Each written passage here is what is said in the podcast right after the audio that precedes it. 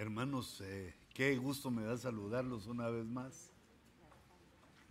Y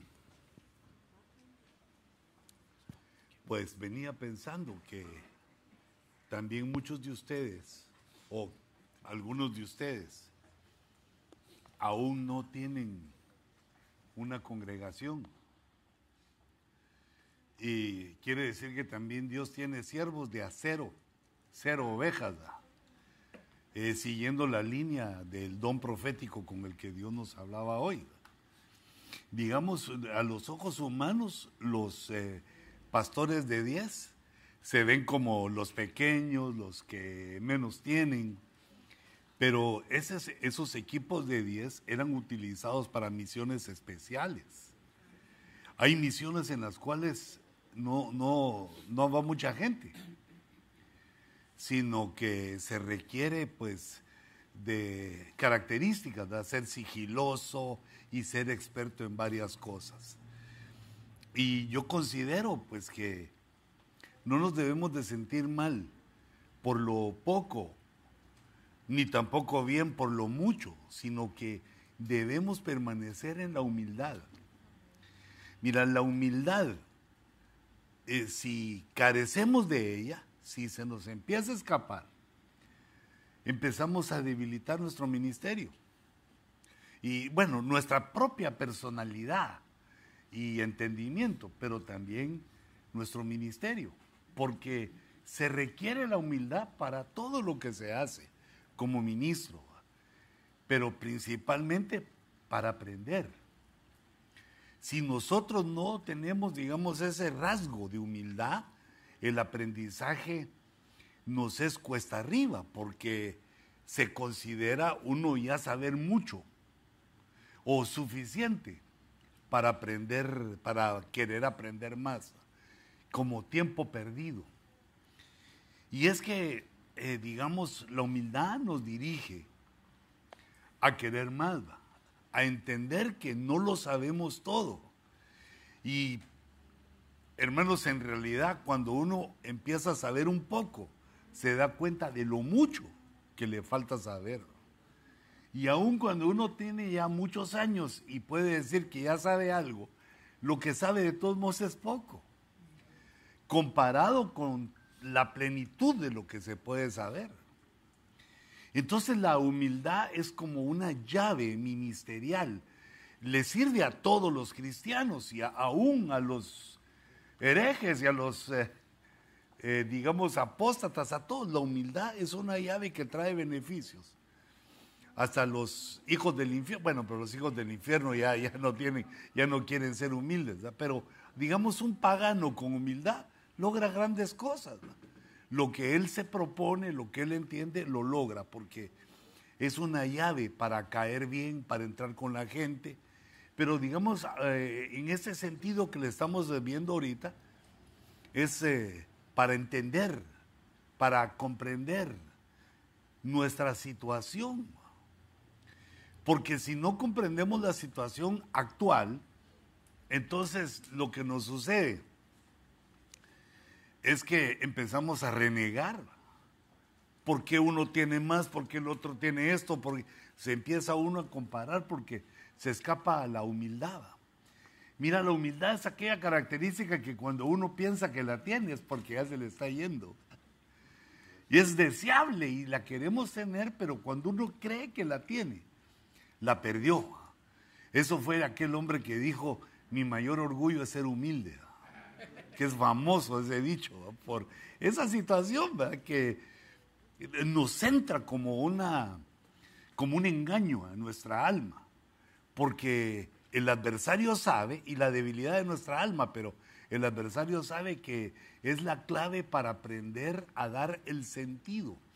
Es decir, para aprender, y ya aprendiendo, dar el sentido correcto a la escritura porque nosotros hemos sido llamados a la palabra de Dios, pero a darle el sentido. Y, ya ves que la escritura se puede confirmar, se puede confirmar cualquier cosa. Por ejemplo, escuchaba una persona que decía que por qué los cristianos nos asustamos con el aborto. si el Dios de la Biblia, decía él, pero yo reprendo al diablo por eso, pero él decía, si el Dios de la Biblia manda matar a los niños, manda matar a los inocentes. Y entonces escuchándolo, pues yo pensaba en la escuela de pastores, que uno puede encontrar en la Biblia, eh, digamos, un eh, respaldo para todo, para hacer lo que querrás. Y cuando uno deja ese capricho en su alma, cuando uno deja que su alma caprichosa haga lo que quiera, nosotros como ministros empezamos a buscar en la palabra las cosas que avalen lo que nosotros creemos que es. Digamos, por ejemplo, digamos, un pastor se divorcia y quiere volverse a casar. Ey, pero no le estoy tirando a nadie, hijito, sino cada quien tiene una historia, tiene una forma, pero este pastor, digamos, se, quiere divorciar. No, que ya hice mucho por restaurar, que aquella no quiere. es que esa no es excusa. Pero, pero fíjate, entonces dice, eh, quiere avalar su divorcio y volverse a casar, bueno, con otra. Espero, ¿va? porque ahora pasan cosas que uno no comprende. Entonces quiere volver a casar y dice, bueno, pero ¿por qué se asombra, apóstol? David tuvo nueve mujeres. O sea, si, bueno, yo le dije, mira, y Salomón mil. Le dije, pero vos no tenés ni, ni estás en ese tiempo, ni tenés las finanzas para mantener ni a dos, le dije. Ahí vas a ver que te va a caer el IRS. Bueno, o sea, ya, ya, me, ya me puse yo también feo, ¿va? Para, porque no es correcto, pero el punto es que uno se puede parapetar, avalar con la escritura para cualquier cosa. Porque digamos, un versículo dice una cosa y otros tres dice otra y otros dos dice otra cosa. Entonces el predicador lo que tiene que hacer es buscar cómo confluye. Porque los pensamientos de Dios son mayores, son excesiva e infinitamente mayores que nosotros. Entonces hay que hacer un esfuerzo del entendimiento para comprender lo que dice la palabra de Dios, el sentido de la palabra de Dios. Y para eso debemos conocer la escritura y esos 66 libros maravillosos que eh, se hacen infinitos, se hacen una eternidad, no, no se pueden, digamos, no, no se pueden agarrar de un solo. No se puede apresurar el conocimiento, tiene, tenemos un límite. A mí como me gustan las películas de ciencia ficción que viene un extraterrestre que empieza a leer los libros así, le empiezan a pasar así por, por la computadora toda la información. ¿Y qué? Todo se le está quedando, todo se le está quedando. En cambio uno hasta se moja el dedo para pasar la página. ¿ah? Tiene que subrayar lo que está aprendiendo. El aprendizaje no puede hacerse rápido, es nuestra velocidad. Entonces, digamos, eh, viniendo por ese sendero de que nuestra función es darle el sentido adecuado, espiritual a la palabra de Dios, y que eso se lleva a cabo por medio, o una de las llaves es la humildad para aprender. La humildad para dejar de hacer cosas que uno puede hacer y ponerse a leer la escritura la humildad para que ya entrado en años aprendamos un método de estudio. La humildad para ser enseñados. esa llave nos lleva al conocimiento, el conocimiento a darle un sentido, porque tenemos la unción del Espíritu. Eso ya es algo que se nos dio. La unción del Espíritu es la que nos dirige al conocimiento y al sentido que debemos darle. También tenemos otras ayudas en nuestra alma, como lo es el sentido común. Eh, digamos, en ambos casos que les mencionaba, el sentido común es claro de que, eh, que un niño muera no, no es bueno de ninguna forma, no, no hay forma de decir, aquí en este caso sí. En la mortandad de niños, entonces el sentido común nos dice no. Y también, digamos, el hecho de, cambiar de esposa, también hay el, sentido común nos dice no. Pero si a uno le falta el sentido común, puede usar también la inteligencia y ponerse a pensar y decir, bueno, ¿cómo me sentiría yo si mi esposa me quisiera cambiar por otro caballero? ¿Verdad? O si es del siglo XX que dijera, a mi esposo lo voy a cambiar por los caballeros del zodiaco, que eran como 12, ¿va?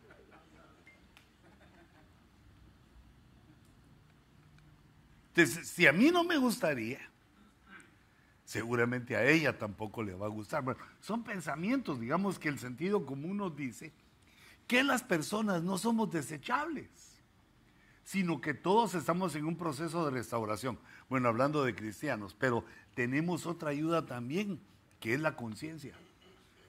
La conciencia es un juez que tenemos adentro de nosotros que nos señala cuando hemos cometido los errores, pero muchas veces no lo oímos. La conciencia nos señala los errores y también nos da la fuerza, nos hace entender cuando estamos sufriendo las consecuencias del error. Porque si la conciencia no interviene, le empezamos a echar la culpa a los demás. El primero que, eh, digamos, la insensatez le echa la culpa es a Dios. Dios es el culpable, el culpable, el culpable de nuestras penas porque porque Él no, no hace? porque Él no hizo? porque se pone en ese sentido, eh, digamos, en un sentido equivocado, interpretando, fíjate bien eh, cómo lo, lo quiero poner, interpretando con un sentido incorrecto las cosas. Por eso es que les hablaba de los, de los líderes de diez, de los que eran jefes de diez, porque si fuera sin importancia, Dios no los hubiera puesto si no valiera la pena, si no hubiera, ¿para qué? ¿Para qué los iba a poner? Dios no hace cosas que no tengan motivo. Entonces nosotros debemos entender, primero uno, que tenemos una misión. Digamos, tal vez eh, si tenés 10 o menos, tu misión debe llamarse misión imposible, a nadie la sabe, solo Dios, el Espíritu Santo y vos. Pero también cuando los, eh, los jefes de 10 iban, digamos, eh, ascendiendo en el conocimiento y la experiencia, se iban añadiendo o iban sustituyendo a los jefes de 50, de 100. E, es decir, que hay una posibilidad muy clara en la escritura de crecimiento. Pero el punto es que me regreso a la humildad. El crecimiento comienza con nosotros. ¿Para qué quiere un pastor sin crecimiento una iglesia grande? Eh, digamos, un pastor, eh, digamos, ¿a qué pecado le ponemos para que no sea mucho? Digamos que es el pastorcito mentiroso. Eh, digamos, si él tiene esa área, digamos, mala dentro de sí, ¿Para qué quiere una iglesia grande si lo que va a hacer es que les va a ministrar eso? Pastor mentiroso, ovejas mentirosas. Pastor en crecimiento, ovejas en crecimiento. Tipo internet, ¿verdad? Pastor en construcción, ovejas en construcción. Si nosotros nos damos por vencidos porque ya pasó el tiempo, por distintas causas, no, no la logro hacer, eh, no pasamos las pruebas. La prueba es esa oposición que seguro estás pasando. Si no son las ovejas, son los hijos. Si no son ni las ovejas ni los hijos, es el cónyuge. O los hermanos. siempre debe haber algo que nos cause oposición porque la oposición nos llama a la humildad, nos llama al conocimiento y eso nos va llevando al crecimiento. Yo tengo en mi corazón que Dios nos va a dar un crecimiento grande a todos antes de el rapto, antes de que se llegue ese momento y sin saber cuánto tiempo queda, pero vemos que ya es pronto, eh, tenemos que hacerle fuerza a eso, preparándonos nosotros para la gente que va a llegar. Lo, créelo conmigo, hagámosle fe a eso, porque, eh, digamos, imagínate que viene el Señor mañana y no lo logramos. Pero ese era nuestro fin, esa era nuestra meta. E, es una cosa inteligente, buena la que nos debemos de proponer. Porque si nos proponemos seguir igual, ¿qué, alivio vamos a tener? Sería, digamos, en este caso, podríamos llamar el querer mantenerse igual, eh, ser una persona sin visión, un ministro sin visión. un ministro mediocre.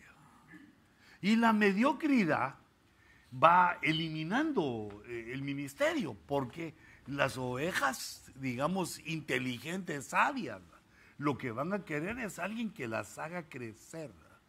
Lo que las ovejas quieren es crecimiento. Y, por eso, hijitos, digamos, que tristemente lo, lo hemos aprendido de otros, porque las ovejas que tenemos, las ovejas que Dios te ha dado, están contigo por el respaldo del ministerio de Benecer.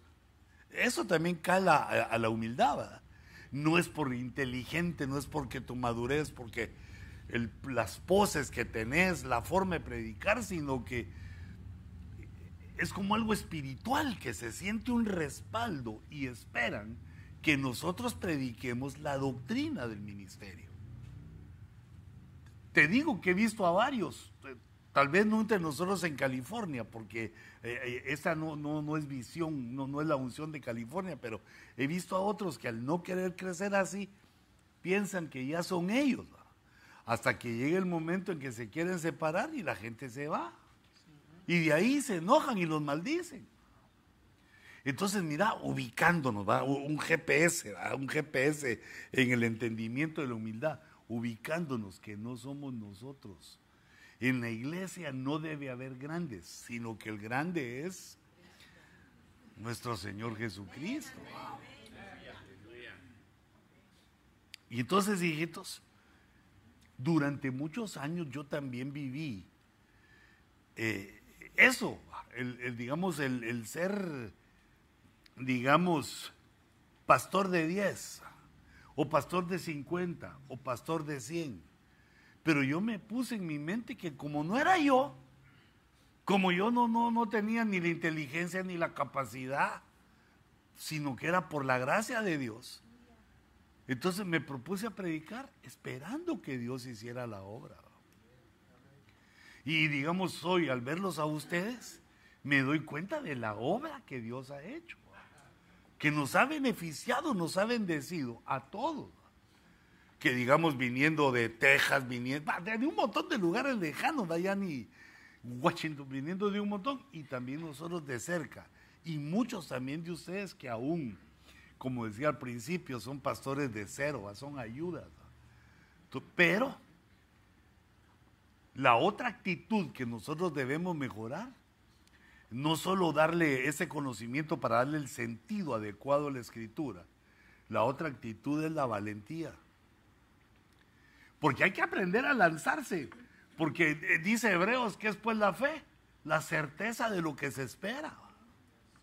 Entonces quiere decir que en este recorrido del pastoreaje, ya sea de 10, de 50 o de 1000, eh, tiene que ir acompañando a nosotros la fe. Y para tener fe hay que ser valiente, porque cuando las cosas están ahí ya listas, cualquiera se tira. Ahí cualquiera la hace. Pero cuando no hay nada más que el entendimiento de que Dios está con nosotros y que estamos obedeciéndole a Dios y que tenemos un llamamiento, entonces hay que lanzarse. Pero ese lanzamiento necesita valentía, hijitos. No es lo mismo. Sin embargo, les digo esto porque si uno no está dispuesto a dar el paso de ir a donde va a comenzar la obra, donde te envíe, si no estás dispuesto a eso, entonces, ¿para qué el conocimiento? ¿Para qué el llamamiento? Pero no es que uno no sepa que está llamado. Lo que pasa es que a la valentía se le opone siempre el miedo, la cobardía, el temor al sufrimiento. Y entonces esa es una de las lecciones más difíciles de aprender. Yo le llamo esa lección, eh, la, lección difícil le llamo la lección de la obediencia, el obedecer. Es la más difícil lección en la vida de, de un hombre. Y también eso se extiende a la vida ministerial, ya no solo al hombre, porque a tus ovejas les cuesta obedecer. Mira, hasta casi tosiste. ¿Ah? casi te sale medio pulmón. Pero ¿sabes qué? Y a nosotros también. El único perfecto en obediencia es Jesús. Entonces, por eso te decía, mientras nosotros crecemos en obediencia, ¿qué va a pasar con las ovejas? Ellas van a ir creciendo en obediencia. Mientras nosotros como pastores vamos creciendo en obediencia, también nuestra esposa va creciendo en obediencia, porque fíjate, te das cuenta que uno quiere que la esposa se sujete al rayo, ¿ah? pero uno no. ¿Verdad? Uno no, hasta la policía lo para y se pasa, va, y, soy ciudadano, dice. ¿ah? si uno no logra obedecer, entonces tampoco transmite eso. E, ese es el pastor, ese es el líder. No transmite lo que él quiere parecer, sino que se ministra lo que uno es. Aquí no hay engaño, Dios no puede ser burlado, aquí no hay falsificación, no, no hay disfraz. Ah, no, eso no se puede, porque, digamos, Dios está en el asunto. Mientras uno va buscando cómo eh, darle sentido a la escritura, mientras uno va buscando cómo agarrar la valentía. Pero siempre Dios está viendo nuestras actitudes. Mira, eso es muy importante que lo sepamos porque, eh, en primer lugar, para que cuando uno lo manden diga, lo manden diga, amén, ahí voy. Primero, y, y segundo, para tener ese entendimiento de que el agradar a Dios es todos los días y que Dios sabe bien cómo está nuestra alma. Ay, Dios mío, eso es lo peor, que Él sabe todo. Vamos a ver cómo lo puse. Servimos en familia. Ah, no, pero ese es el de aquí. Entonces, hermanos, estas palabras que les comparto es porque nuestro tema este 2023 ha sido los administradores. Eh, lo cual yo les pedía que les insistía, les pedía que cada uno de nosotros fuera viendo el tema. Los temas pasados no los tiré de una vez al, al bote de la basura. Volverlos a escuchar porque en la primera pasada uno, digamos, no agarra todo. Pero si vamos a ir creciendo de pastores de 10 a pastores de 50, a pastores de 100, como el Señor nos va poniendo, debemos aprender cosas que no sabemos, debemos aprender a administrar. Por eso te daba las ideas que un administrador forma un equipo. No se pone celoso de las ovejas que son mejores que él o que ella. No se pone celoso, sino celoso, sino que entiende que Dios se le está mandando para ser un equipo poderoso. No, no un equipo de mequetrefes, no un equipo de gente que los tenés dominados y, o, que hacen lo que tú digas, sino gente que te va a aportar, gente que, bueno, todo lo que ya les decía, cómo el administrador eh, forma su equipo, se preocupa de las finanzas, conoce las finanzas, porque si gastas más de lo que tenés, quebrás, y si quebrás, se acaba la iglesia. No solo la iglesia, hasta la esposa se pone, digamos, muy nerviosa cuando las finanzas, fallan. Entonces es algo que hay que llevar eh, bien, bien establecido. Pero de eso, digamos, hablamos ya un poquito. En cuanto a la administración, yo quería sumarle eh, ese verso que encontraba eh, cuando Jesús habla, le habla al apóstol Juan y él no lo escribe. Esto fue cuando en una de las multiplicaciones de panes y peces. Dios multiplicó los panes y los peces. Y cuando se saciaron, dice, ah, ya, habían comido todos, les dijo a sus discípulos, recoged los pedazos que sobran para que no se pierda nada. Recoged los pedazos que sobran porque que sobren no quiere decir que no sirven, sino que Dios nos dio una provisión mayor de la necesaria. Digamos, este, esta multiplicación nos da un modelo de las cosas que van a suceder mientras nosotros ministramos. Todo lo que hagas, Dios te va a dar más de lo que necesitas. Siempre te da un poco más. eh, te da lo que necesitas, que te alcance para tu familia, para ti y otro poco. Eh, porque Dios es así, Dios, eh, digamos, siempre da más de lo que le pedimos. Pero nosotros debemos de ver qué, qué se hace con ese excedente. Los excedentes no son desperdicio, ni basura.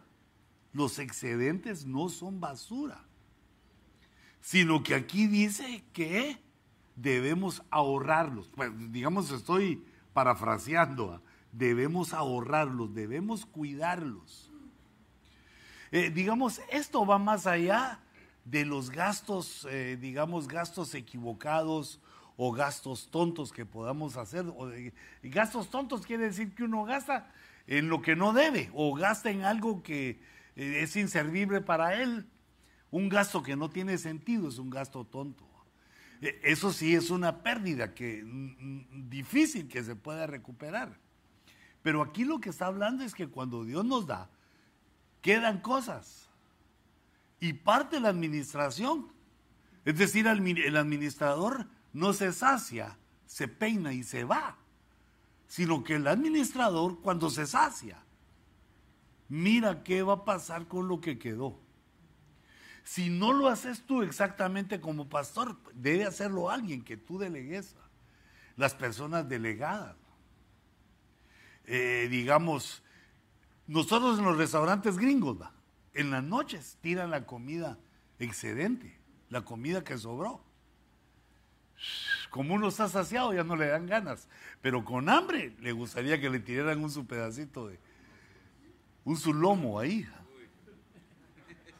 Ahora, eso no lo debemos hacer nosotros en la iglesia. Debemos de ser cuidadosos con eso. Ese es la, digamos, el consejo agreguémosle a lo administrativo que hemos visto, agreguémosle este punto, que es necesario. Aunque ya no lo querramos en ese momento. Por eso el Señor pone el ejemplo de la comida ahí, de los panes y los peces, que se recobraron 12 cestas. ¿Por qué motivo? Porque al rato iban a tener hambre otra vez. Estaban saciados en ese momento pero en el futuro iban a volver a tener hambre. En ese momento ya el pescado les decía, no, ya no quiero, uy, tíralo. Pero dentro de unas 6, 7 horas iban a desearlo. Entonces date cuenta que en el tiempo, va pasando el tiempo y las cosas que en un momento no son útiles, en el futuro pueden ser útiles. Hay que aprender a discernir lo que puede ser útil eh, o también con esa manía de gente que guarda cosas. Pero digamos, eh, eh, guardar cosas inútiles, para eso tenemos sentido común. Por ejemplo, las cartas de amor que te mandó tu esposo, ¿se guardan o no, hijita? Sí, es así. Ahora las cartas de desalojo que te han mandado, esas no. renuncio, dice uno. Ah, porque hay personas que guardan, digamos, envases plásticos. ¿Para qué querés eso?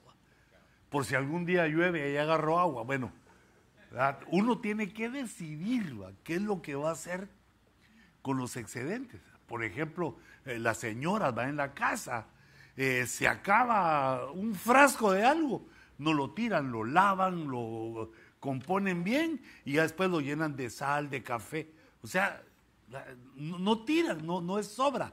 Lo se puede utilizar otra vez. Ahora, en las cosas de la iglesia, eh, digamos, una de las cosas es la palabra, el rema que Dios te da. Porque no se puede predicar todo lo que Dios le da a uno.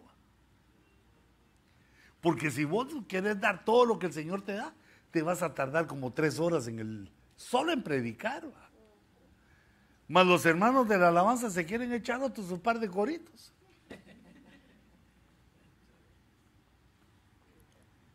E, entonces, digamos, nosotros tenemos que guardar los pedazos de pan y pescado que Dios nos da. Antes yo lo consideraba más difícil porque había que escribirlo en un cuaderno, ahí el cuaderno se moja, se pierde, le pueden pasar muchas cosas, pero pues ahora Dios nos ha dado tecnología. Eh, digamos, eh, esa ha sido mi experiencia, no te puede a ti pasar o no, pero digamos cuando he tenido un tema que ha sido demasiado largo y no, no lo he dado en un solo día y lo quiero dar al día siguiente o en otra ocasión, ya le perdí el sabor, uno, y dos, o perdí el rema, ya no me acuerdo. ¿Dónde lo metí? ¿Dónde lo puse? Entonces aquí se requiere un orden. Tal vez la mitad del tema que no dice, o hay otros hermanos que hacen temas que se pueden dividir en cuatro. No te va a servir ahorita, pero guardalo. Ya diste uno, ya diste, digamos, el tema de la resurrección. Pero te, te salió en cuatro la resurrección 1, la resurrección 2, la resurrección 3, la resurrección 4, la resurrección de los zombies. Ya, ya, ya te dije todas las resurrecciones. Entonces las otras guardalas, no para mañana o pasado, guardalas. Porque recoger los pedazos que sobran para que no se pierda nada.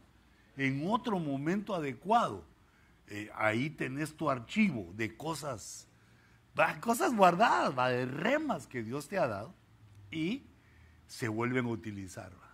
Esto para mí ha sido una delicia para no estar, digamos, mordiéndome las uñas de qué voy a leer, qué voy a estudiar, qué qué, qué voy a predicar, digamos.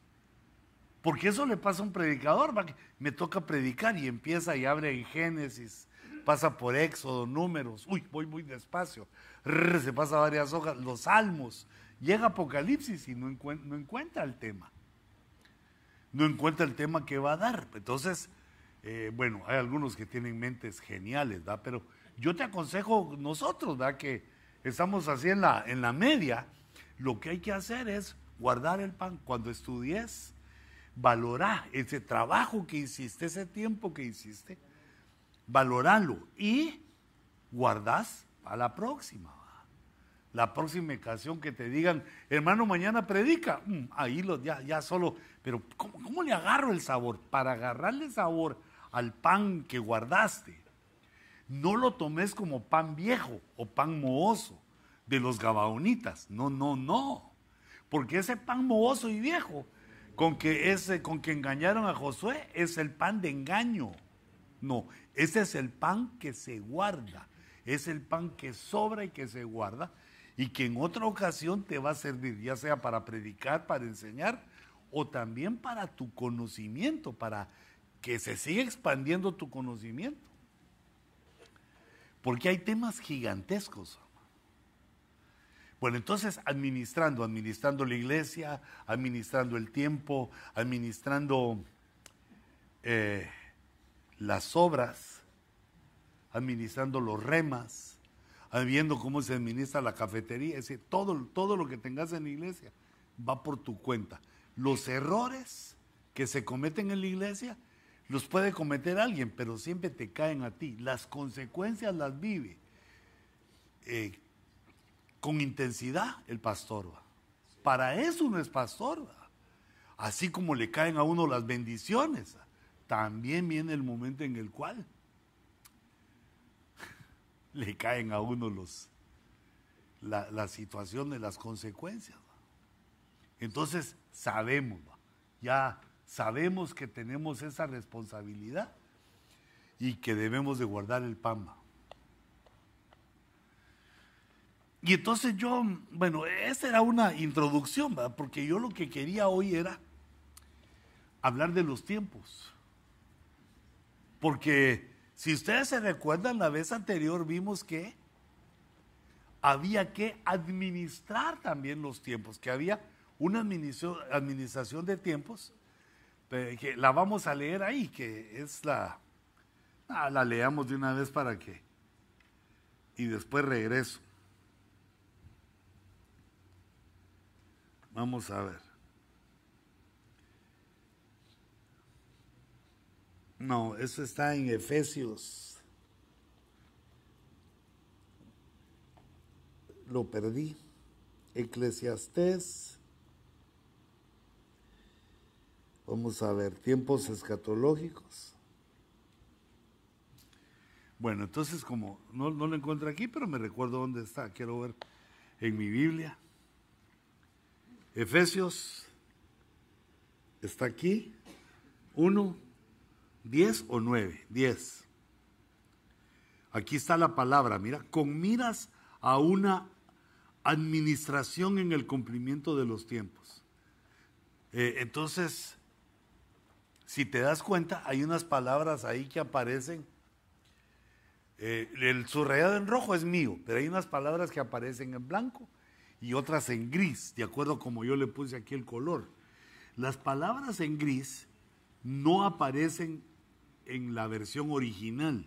En griego no aparecen esas palabras, sino que son eh, puestas, son pensadas por los que traducen, los que están trabajando en el idioma y, y traduciendo, lo ponen. Pero directamente ahí lo que dice, o literalmente lo que dice es, con miras a una administración en el cumplimiento de los tiempos. Pero este, esta administración es de Dios. Dios es el administrador y nosotros somos los administradores. Es decir, que Dios administra por medio de nosotros el cumplimiento de los tiempos. Entonces, teniendo en cuenta esto, me regreso aquí a mi, donde les pongo un índice de los puntachos que vamos a ver hoy. Digamos, el punto número uno, todo esto es en la Biblia, los tiempos en la Biblia. El punto número uno, una comparación, un entendimiento entre eternidad y tiempo. Y digamos nuestra relación con la eternidad y nuestra relación con el tiempo. El punto número dos, capítulo número dos, digamos, es el plan divino. Ahí está en Efesios 1.10. ¿Cuál es el plan de Dios? El número tres son tiempos revelados. Lo revelado quiere decir que no habría otra forma que los conociéramos, sino que Dios nos lo revela y entonces, oh, lo, lo captamos y se vuelve un rema, un conocimiento. El capítulo 4 están los tiempos de los gentiles. Esos somos nosotros. Y están, el número 5, están los tiempos antes de Cristo.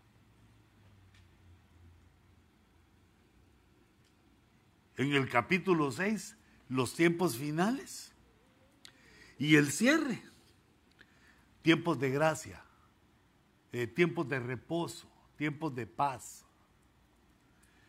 Entonces, bueno, lo quise ordenar así para que tuviéramos, eh, digamos, un, eh, ¿cómo sería? Un orden de qué vamos viendo con respecto a la administración que Dios nos da de los tiempos.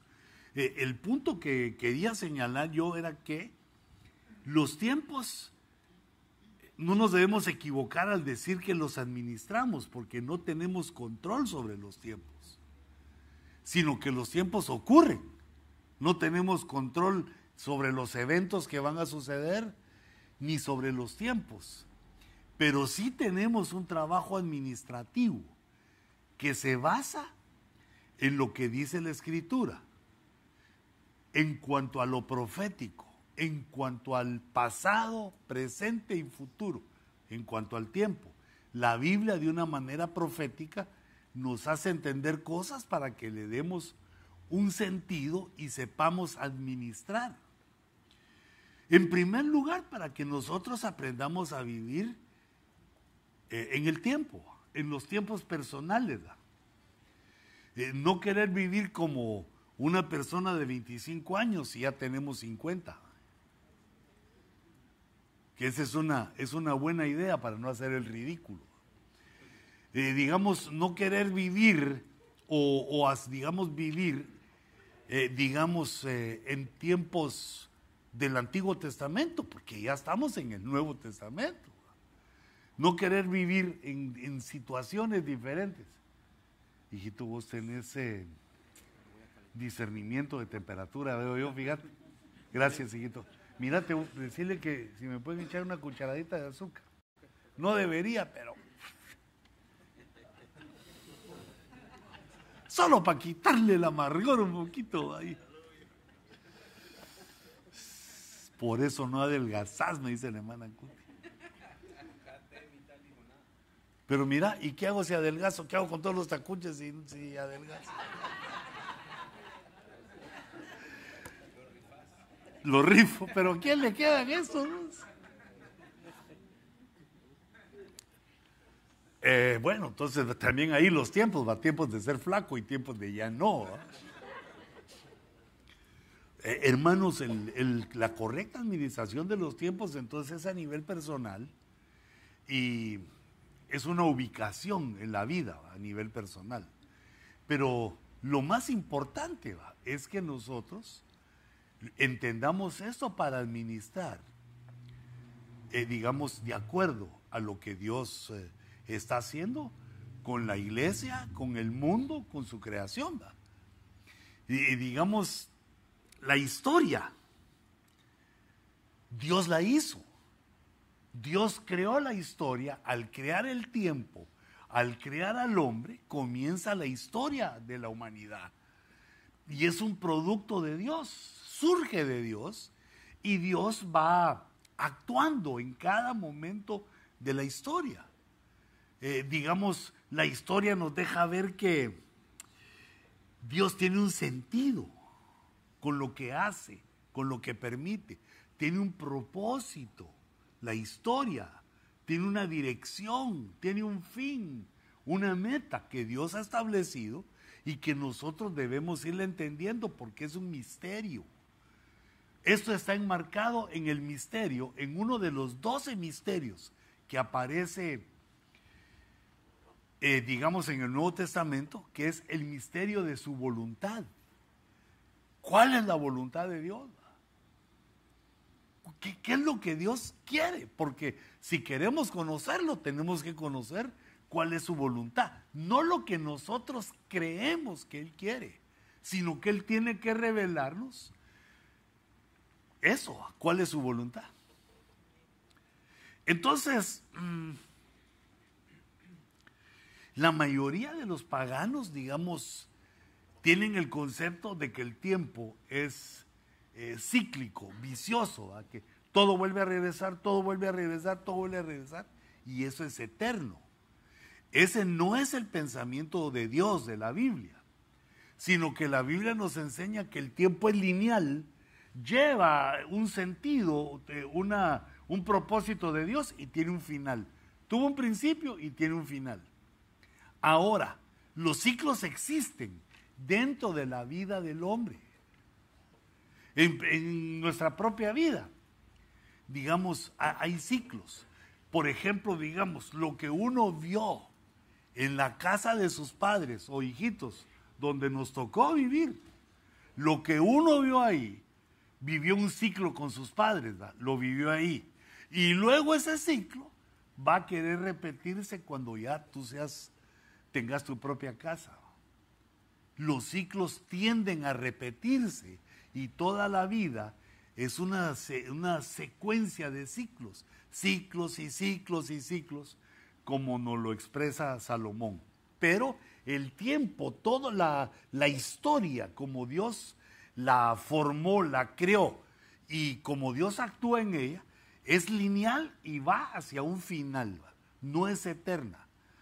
El pensamiento de esa eternidad hace que la gente piense que eh, digamos, va, se muere y reencarna, reencarna eh, en un animal, en qué sé yo, en algo, reencarna porque su pensamiento es cíclico, ahora tengo otra lección que aprender y otra lección que aprender y otra lección, y entonces es un engaño. No, el tiempo es lineal y dice la Biblia que está escrito que el hombre solo muera una vez y después el juicio. Quiere decir, pasamos en la historia eh, de la humanidad. Tenemos algún eh, acto, un papel, un escenario donde vamos a actuar y luego se nos acaba el tiempo de vida y hay que dar cuentas por lo que el Señor nos permitió o a lo que el Señor nos mandó a hacer. Hay que dar cuentas de lo que hicimos, de lo que no hicimos. de lo que dejamos de hacer. Entonces, bueno, e, esta primera, en esta primera parte del, del plan, pero me pasé al plan divino y primero el de eternidad. Eso dijimos, ¿da? capítulo 1, eternidad y tiempo. ¿Dónde leí eso yo? Lo leí en, Judas. Gracias, hijito. Es que aquí, qué aire, el aire, cabal. Está bien, pero está bien, pues, diseñado para que le caiga al pastor. Está bueno que no suda uno, pero se enfría el café, Mira, digamos de la epístola de, Judas, y esto por cierto que, mira, es importante.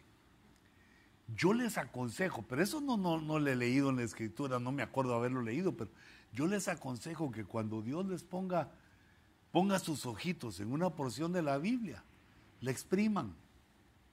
Porque si uno salta del tingo al tango como va, va, como me voy de Génesis a Apocalipsis y paso por los salmos, entonces hay poca retentiva. Porque fueron tantas cosas que se olvidan. Y digamos, el trabajo del predicador requiere que uno sea experto en algo. Si no se puede en todo, en algo. Entonces, digamos, si el Señor te lleva la epístola de Judas, solo tiene 25 versículos. Quiere decir que le debes de echar unas tres leídas. Si la lees tres veces despacito, ya leíste 75 versículos. Entonces, digamos, uno debe afianzar eso, esa forma de comprender, de entender. La primera vez se lee como una epístola, ¿va? Del verso 1 al verso 25. La segunda vez que la leas, ya vas viendo cosas interesantes que ves aquí. Oh, aquí habla de preexistencia, aquí habla de los ángeles, aquí habla, vas tomando en cuenta detalles que vas viendo. La tercera vez subrayas los puntos más importantes de, tu Biblia, aunque la tengas aquí también se puede subrayar. Hay que aprender, hijitos. Lo que uno no sabe se aprende. Si esto hasta aquel cantante Chapín lo sabe, que lo que ignora se lo inventa, pero de que lo hace, lo hace. Entonces nosotros debemos de tener esa actitud de proactiva, ¿va? de querer lo que no sé, lo aprendo. La palabra que no le entiendo la busco en el diccionario. ¿Por qué? Porque eso me va a quedar de bagaje. No solo es de ir, ya leí, ya leí, ya leí, sino que si uno no entiende, no hay fruto. Si uno no entiende, no se activa bien la memorización, la memoria. Cuando uno entiende que, oh, es como cuando uno se va a bañar y no funciona el agua caliente y le cae el agua fría. ¡Ay! hace uno así. ¡Qué despertó! Entonces, mira, eh, digamos, yo en este caso agarré este verso y me estuve disparando la epístola de Judas porque es maravillosa. Desde el punto de vista que Dios levanta otro Judas por el Judas que cayó. Desde ese punto, cómo Dios se preocupa por decir que venga otro. Y también para nosotros lo que Él dice es, son cosas profundas y maravillosas. Pero digamos, para ese estudio me detengo en el último verso. Aquí Judas adora. Esta es una adoración apostólica. Aquí Judas adora. Recordate que este Judas era hermano de Jesús en la carne, era hijo de José y de María. Entonces dice, al único Dios, nuestro Salvador, por medio de Jesucristo, nuestro Señor. Entonces, ¿a quién se está refiriendo aquí? El único Dios. ¿Quién es el único Dios? Jehová. Jehová porque dice, le estoy mandando esto al único Dios por medio de Jesucristo. ¿Y quién es Jesucristo? También es Dios, pero está haciendo el papel de, es el verbo hecho carne. Está haciendo el papel de mediador. Que nosotros alcancemos al Padre por medio de Jesucristo. ¿Y quién es Jesucristo? Nuestro Señor. ¿Y quién es el Padre? Nuestro Salvador. El Padre fue, o el Padre se está poniendo aquí, como el que nos salva, porque Él envió a su Hijo. Y luego Él envía al Espíritu Santo. Pero solo para ir agarrándole al único Dios, nuestro Salvador. Por medio de Jesucristo nuestro Señor sea gloria, majestad, dominio y autoridad. Antes de todo tiempo. Y ahora. Y por todos los siglos. Pasado, presente y futuro. Ahora, aquí hay que tener una comprensión de algo que no sabemos, no logramos captar eh, bien, porque, eh, digamos, aquí dice, antes de todo tiempo. Entonces sabemos que el tiempo comenzó, dijimos que era lineal, el tiempo comenzó en Génesis 1, 1, el principio, en el principio. El principio quiere decir, inicia el tiempo.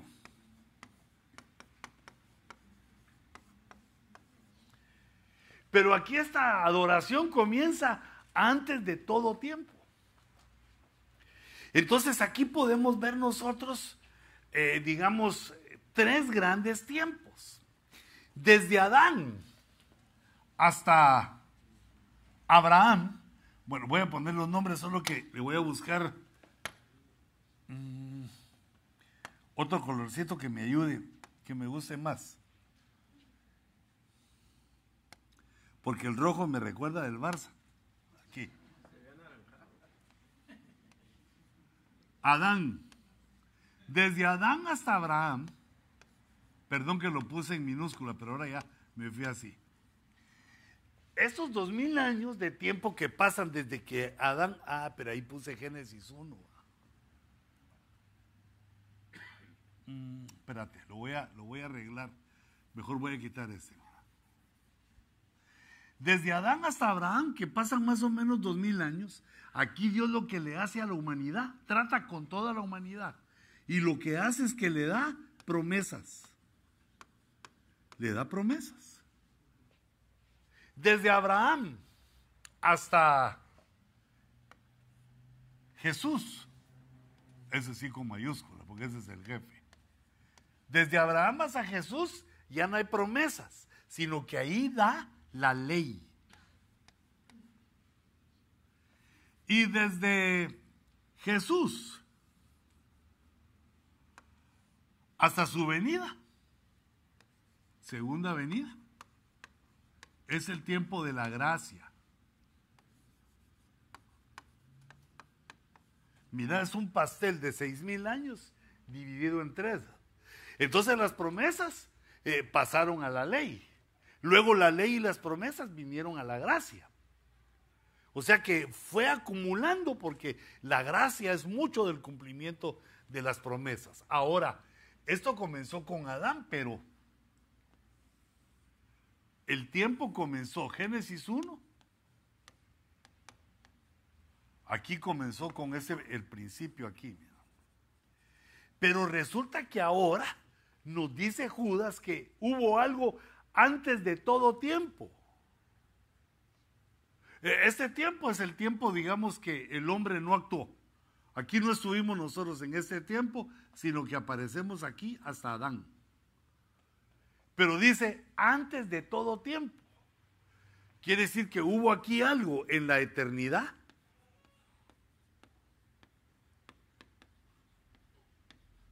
Aquí hubo una eternidad. Antes de todo tiempo. Luego dice, ahora ya nos toca aquí.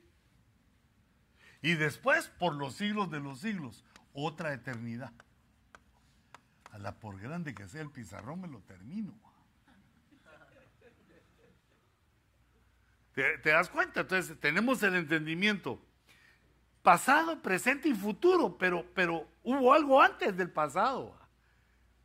Hubo tiempos en la eternidad. Que esto, hermanos, es uno, esto resuelve uno de los misterios por qué Dios tiene con nosotros. ¿Por qué Dios nos alcanzó? E, es decir, nos hizo a su imagen y semejanza, pero nos puso un espíritu. En ese momento que creó el cuerpo, puso un espíritu, que ese espíritu viene de los tiempos eternos, de esta eternidad, que nosotros aquí empezamos a vivir, nacimos como espíritus, antes de todo tiempo, una eternidad pasada. Luego Dios eh, creó las cosas, en el principio Dios creó los cielos y la tierra, y cuando empezaron los Adanes, nos dio cuerpo y alma, pero ya éramos espíritus. E, ese entendimiento, por qué Dios nos tiene eh, digamos, de una manera tan especial que nos hace a su imagen y semejanza. No lo hizo con los ángeles, no lo hizo con otras criaturas, lo hizo con nosotros y caídos. Por eso es que Dios decide ayudarnos por esa situación. Entonces debemos entender que nosotros formamos, de acuerdo a nuestro espíritu, por el espíritu humano que tenemos, pertenecemos a la eternidad. Y por el cuerpo y el alma que se nos dio, ya ahora se nos dio, pertenecemos también al tiempo. El espíritu es probado en una vasija de barro, que es nuestro cuerpo, es probado en el tiempo para dar paso a la eternidad futura, a la siguiente, a los siglos de los siglos, por los siglos de los siglos, o como lo describe la versión de las Américas, por todos los siglos. Entonces, digamos, mi, punto es que vivimos en el tiempo, pero el tiempo que vivimos no es eterno, sino viene una eternidad y también ya hubo una eternidad. ¿Dónde lo tomamos eso? Donde dice antes de todo tiempo. Digamos, esto lo dice el apóstol Judas, pero también da Pablo también da una luz de lo que él tenía en Tito 1.2. Dice, con la esperanza de vida eterna, dice. Esa es nuestra esperanza, hermanos. No solo nosotros tener la vida eterna, sino la gente que nos oye. Dice, con la esperanza de vida eterna, la cual Dios, que no miente, prometió desde los tiempos eternos. Tiempos eternos. Tiempos eternos. Aquí nos hizo la promesa de Tito 1.2. Yo les voy a dar vida eterna, nos dijo. Pero ya vivíamos en la eternidad. A los espíritus, esa promesa fue a los espíritus. Ahora, estas promesas que Dios hace aquí, ya las hace al alma y al, cuerpo. Porque una de las promesas que es que vendría Jesús y la promesa de la vida eterna es constante en la escritura. Muchas veces se dice. Pero a mí lo que me impacta es que hubo tiempos en la eternidad. Y esto para entenderlo, tenemos que saber que aunque vivimos en la eternidad, no somos eternos, porque el único eterno es Dios. Sino que entonces los tiempos en la eternidad puede ser que digamos en el momento que Dios engendró espíritus, como Él es el Padre. Y nosotros sabemos quién es nuestra madre, ¿o no? No la que le acabas de celebrar el 10 de mayo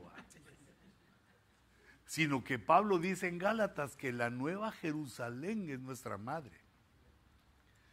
Uy, eso está difícil de entender, ¿verdad? Pero si Él es el Padre de los Espíritus, la Jerusalén es la madre también de nosotros. Y entonces en un momento nos engendraron, nos dieron a luz y entonces empezó otro tiempo. Venía un tiempo atrás y un tiempo en el cual los hombres como espíritus empiezan a vivir en la eternidad. Pues estoy muy trabado hoy, ¿verdad? O muy destrabado. Pero lo, que quiero es eh, poner, digamos, empezar a pensar en este tiempo que como es eternidad, no es tiempo exactamente, pero aquí debemos de leer los tiempos como que cambian las cosas en la eternidad. Entonces digamos, viene la eternidad, va pasando la eternidad, nunca acaba, y ahí está viviendo Dios. De repente engendra la nueva Jerusalén. Quiere decir que ya había algo antes también. Y yo encuentro en la escritura dos cosas que existían antes en la eternidad, antes de que viniéramos los hombres. Digamos, H de hombres. Aquí vemos que estaba la NJ, que no es la New Jersey, sino que es la Nueva Jerusalén. Y también dice Proverbios en el capítulo 8 o 9, léetelo los dos, que la sabiduría ya estaba ahí también. La sabiduría y la Nueva Jerusalén y estaban antes del hombre. Entonces, tiempos, tiempos.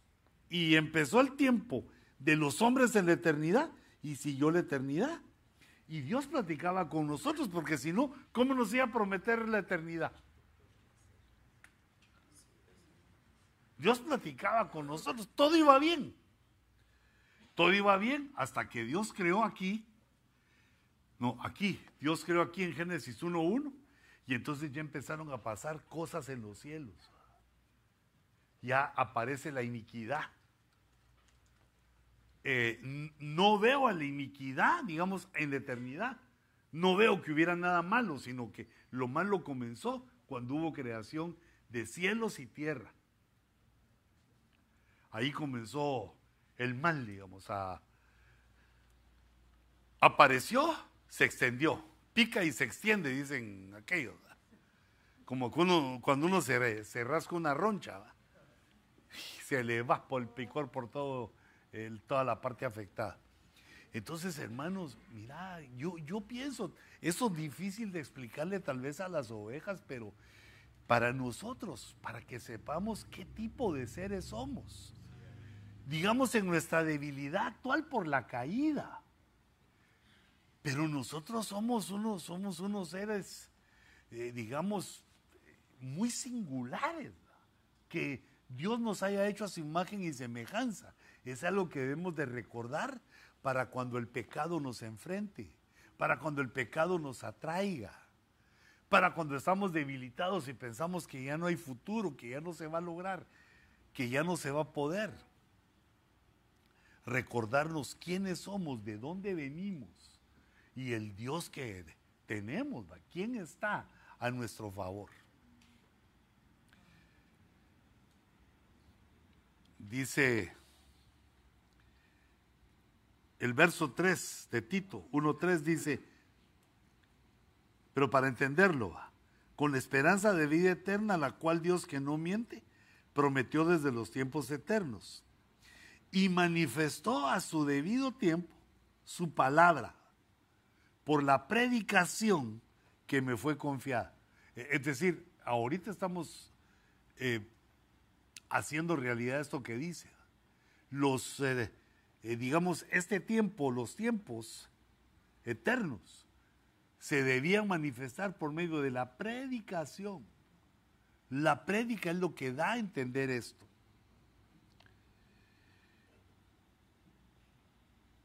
Se manifestó a su debido tiempo. Su palabra por la predicación, que me fue confiada conforme al mandamiento de Dios, nuestro Salvador. Pero aquí dice que me fue confiada, pero ahora nosotros entendamos que nos fue confiada. Que nos fue confiada, porque Pablo ya no está. Pablo hizo su parte y se fue. Entonces, digamos, en la eternidad, voy a quitar esta, en la eternidad no había un tiempo como nosotros lo conocemos de reloj, pero sí hubo tiempos que son, los tiempos son los cambios en la eternidad. Una eternidad que es incontable, no, no se puede saber cuánto es. Y la diferencia de cuando comienza el conteo del tiempo con los humanos con la salida de Adán. Desde Adán comienza el conteo humano. Voy a poner reloj humano. Y entonces con esto que sucedió aquí antes, vemos que es la confusión de los científicos, que creen que es lo mismo, por todo lo que encuentran que sucedió antes de que Dios tratara con los humanos. Desde aquí, mira, desde aquí, somos los espíritus que entramos al tiempo, que entramos a la tierra por medio del vientre de nuestra madrecita. Esa es la puerta, eh, digamos, la puerta astral, no, eso sería muy esotérico, digamos la puerta espiritual, ¿cómo? Dimensional, la puerta dimensional para entrar, el vientre de nuestra madrecita, pero nosotros venimos de la eternidad. Bueno, eso haciendo, administrando los tiempos. Ese, esa administración es a nuestro favor para saber de dónde venimos y hacia dónde vamos. Todo lo que pasa aquí es temporal. Por eso, hermanos, también hay que amar bien uno a su mujercita, hombre. Hay que, hacer, hay que hacer bien las cosas mientras estamos en el tiempo. Hijita, hay que amar bien a tu marido. Ya sé que tiene un montón de errores y todo, pero por eso es que el cómico dice que el, cónyuge es el peor es nada, es tu peor es nada. Claro que mejor es todo, pero eh, uno tiene que hacer el esfuerzo por disfrutar este tiempo porque se va a ir, se va a acabar. Bueno, ahora fíjate, en el capítulo 2 primero vimos la eternidad y el tiempo, esa, esa diferencia y qué nos dice la Biblia. Por lo menos una cosa que sucedió ahí o, digamos dos, la, promesa de vida eterna, el nacimiento de los espíritus, eh, también con el vientre Nueva Jerusalén, eh, también lo de eh, la sabiduría, Proverbios 9, cosas que ocurrieron en la eternidad. Pero ahora también lo que le ocurre a los humanos ya en la historia de la humanidad, ya en medio del tiempo y Dios actuando en él.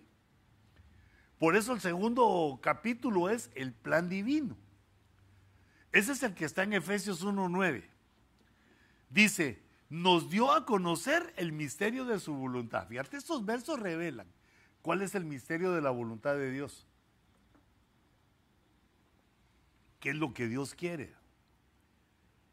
Nos dio a conocer. ¿Qué, qué es Dios? ¿Futuro? ¿Presente o pasado? Pasado, nos dio. Quiere decir que ya lo tenemos. Nos dio a conocer, pero a veces no le hemos agarrado. Nos dio a conocer el misterio de su voluntad, según el beneplácito que se propuso en él, con miras a una buena administración en el cumplimiento de los tiempos. Es decir, mira cuál es el misterio de su voluntad. Es decir, de reunir todas las cosas en Cristo, tanto las que están en los cielos como las que están en la tierra. El misterio de su voluntad es que Dios quiere reunir todas las cosas en Cristo. Todas las cosas de los cielos y también de la tierra. Fíjate el plan de Dios la historia va acumulando y va caminando, pero el fin, el objetivo final, es que Dios reúne todo en Cristo. Y la palabra aquí, administración, no es la misma palabra que habíamos visto, la kubernesis y lo que vimos anteriormente, sino que esa es una palabra que se parece a economía o economía, o economía, se parece a economía. Y entonces está compuesta de dos palabras, de oikos, casa, y nomos, ley. E, eso es lo que significa literalmente la palabra. Pero se aplica en la responsabilidad de aplicar, o perdón, de administrar, la responsabilidad de administrar una familia o propiedad. Literalmente quiere decir economía, pero espiritualmente la palabra quiere decir dispensación con miras a una buena dispensación en el cumplimiento de los tiempos. Porque dispensación es una forma de administrar. Entonces yo pongo aquí, ¿qué es una dispensación? es el modo de trato divino, es el modo de Dios que nos trata, que trata a la humanidad en el curso del tiempo. Por eso les ponía que, digamos, ahí está desde Adán hasta Abraham, las promesas, promesas. Es una dispensación. Después viene Israel, la ley es otra dispensación. Son diferentes tratos en el tiempo. Y a nosotros nos tocó la gracia. Pero hay unas personas que aunque vivimos en el tiempo de la gracia, no logran esa, esa no logran esa dispensación y quieren vivir solo con las promesas. O en el tiempo de las promesas o quieren vivir en el tiempo de la ley. Y fíjate qué importante. Y, digamos, no lo tomes tan a la ligera porque muchos que han estado con nosotros, bueno, tal vez no mucho, pero algunos que han estado con nosotros se han vuelto a la ley. Les gusta más la ley. Les gusta más la mala vida, ¿vale? que, les den duro. Entonces, esta palabra administración de este verso es oikonomía, que significa dispensación. Son los tratos que Dios tiene con la humanidad. ¿Y qué papel jugamos nosotros? Pues de administrarle a la gente el trato correcto que Dios está dando. Entonces, fíjate, por ejemplo, bueno, y el tiempo de las promesas ya se acabó. No, la gracia hace que el tiempo de las promesas sea sí y amén en nosotros. Todas las promesas que Dios hizo se cumplen en nosotros. Estamos para recibirlas. Pero ya no podemos vivir en el tiempo de las promesas, sino que en el tiempo de la gracia donde se entiende que las promesas son sí y amén para nosotros. Y digamos, eh, y la ley tampoco la desechamos. No podemos desechar la ley porque sin ley no sabemos qué es pecado. La ley es lo que nos dice qué es lo que no agrada a Dios.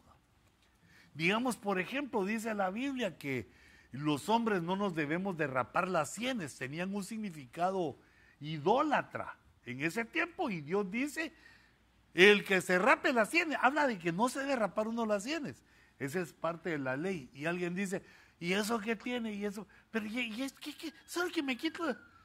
Tengo las 100 más la otra 100, ya tengo 200.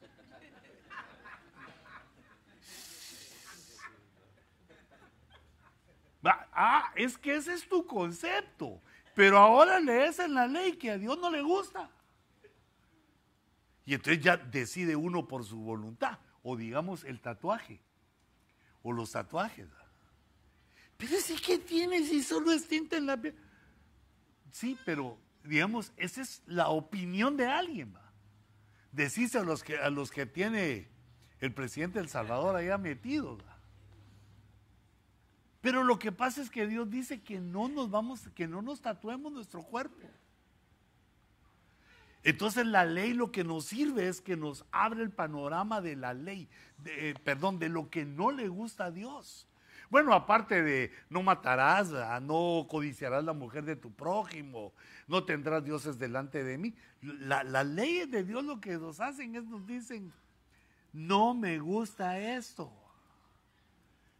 Pero entonces alguien puede decir, pero hermano, la Navidad, ¿qué tienes? Y mire qué bonito, aquí hacemos esto, hacemos los otros, ponemos esto, damos pan, tomamos vino. Pero a Dios no le gusta la idolatría. Bueno, si uno decide que al leer la ley, actuar uno a favor de lo que Dios dice, viene recompensa. Y si uno se opone, también viene recompensa, la que uno quiera.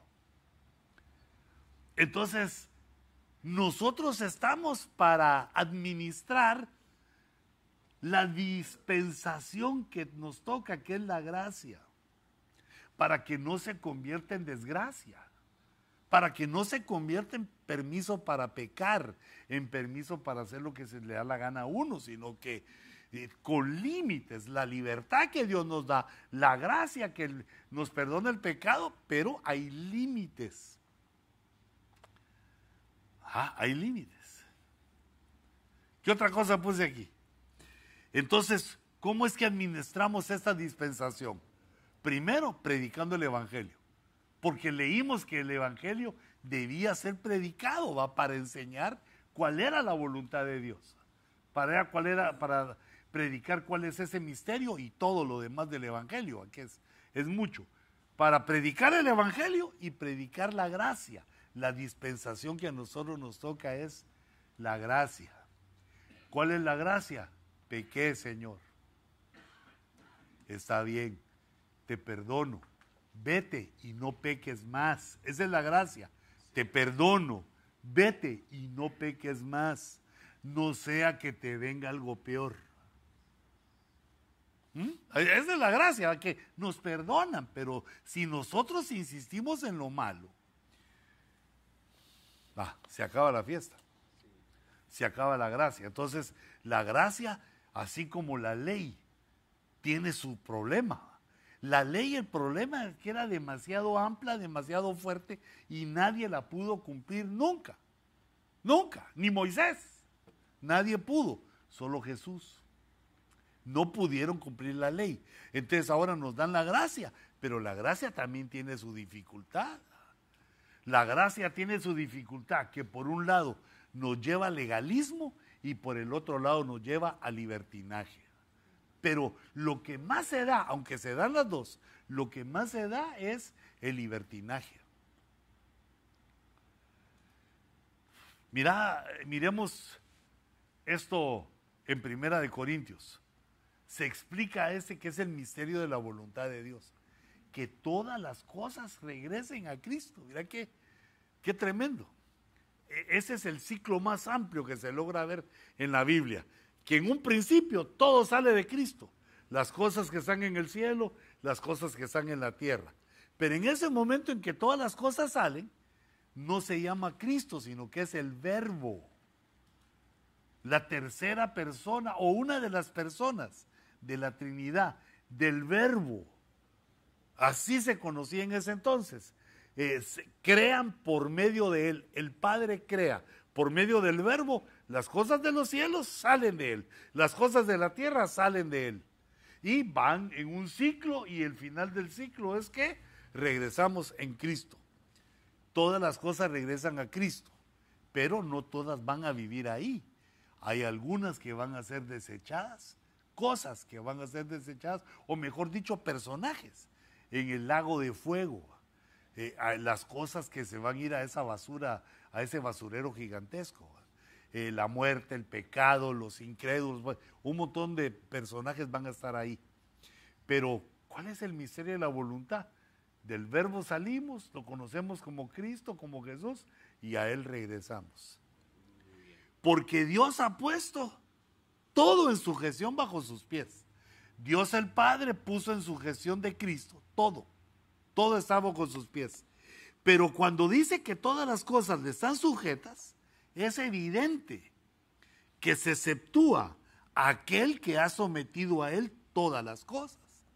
Es decir, que el Padre le pone todas las cosas, excepto él mismo. Porque el que le puso todas las cosas al verbo queda exceptuado, queda fuera de esas cosas.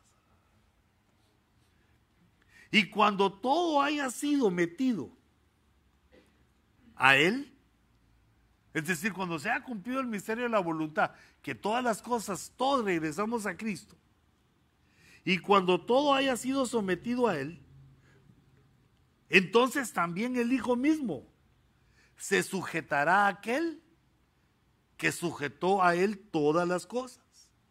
Cuando ya todo esté en el poder de Cristo, Cristo mismo se va a sujetar al Padre. Para que Dios sea todo en todos. Ese es el misterio, mira. Que Dios sea todo en todos. Entonces, digamos, vemos, eh, están guardando sus preguntas de hijitos. Vemos entonces que el Dios Altísimo, el, eh, el Lion, el Elion se manifiesta entonces como el Padre, como Jehová. El Verbo y el Espíritu Santo. La Trinidad. Pero estos tres son uno.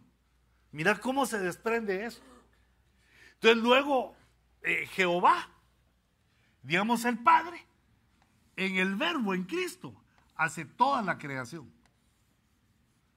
La creación de los cielos y la creación de la tierra. Y se expande millones de años. El Padre y el Espíritu Santo crean, porque el verbo es la voz. Y Dios dijo, sea la luz, sea eso. Cuando habla Dios, habla por el verbo y entonces de él sale toda la creación. Y así empezamos a pasar por el tiempo, pero ¿cuál es su voluntad?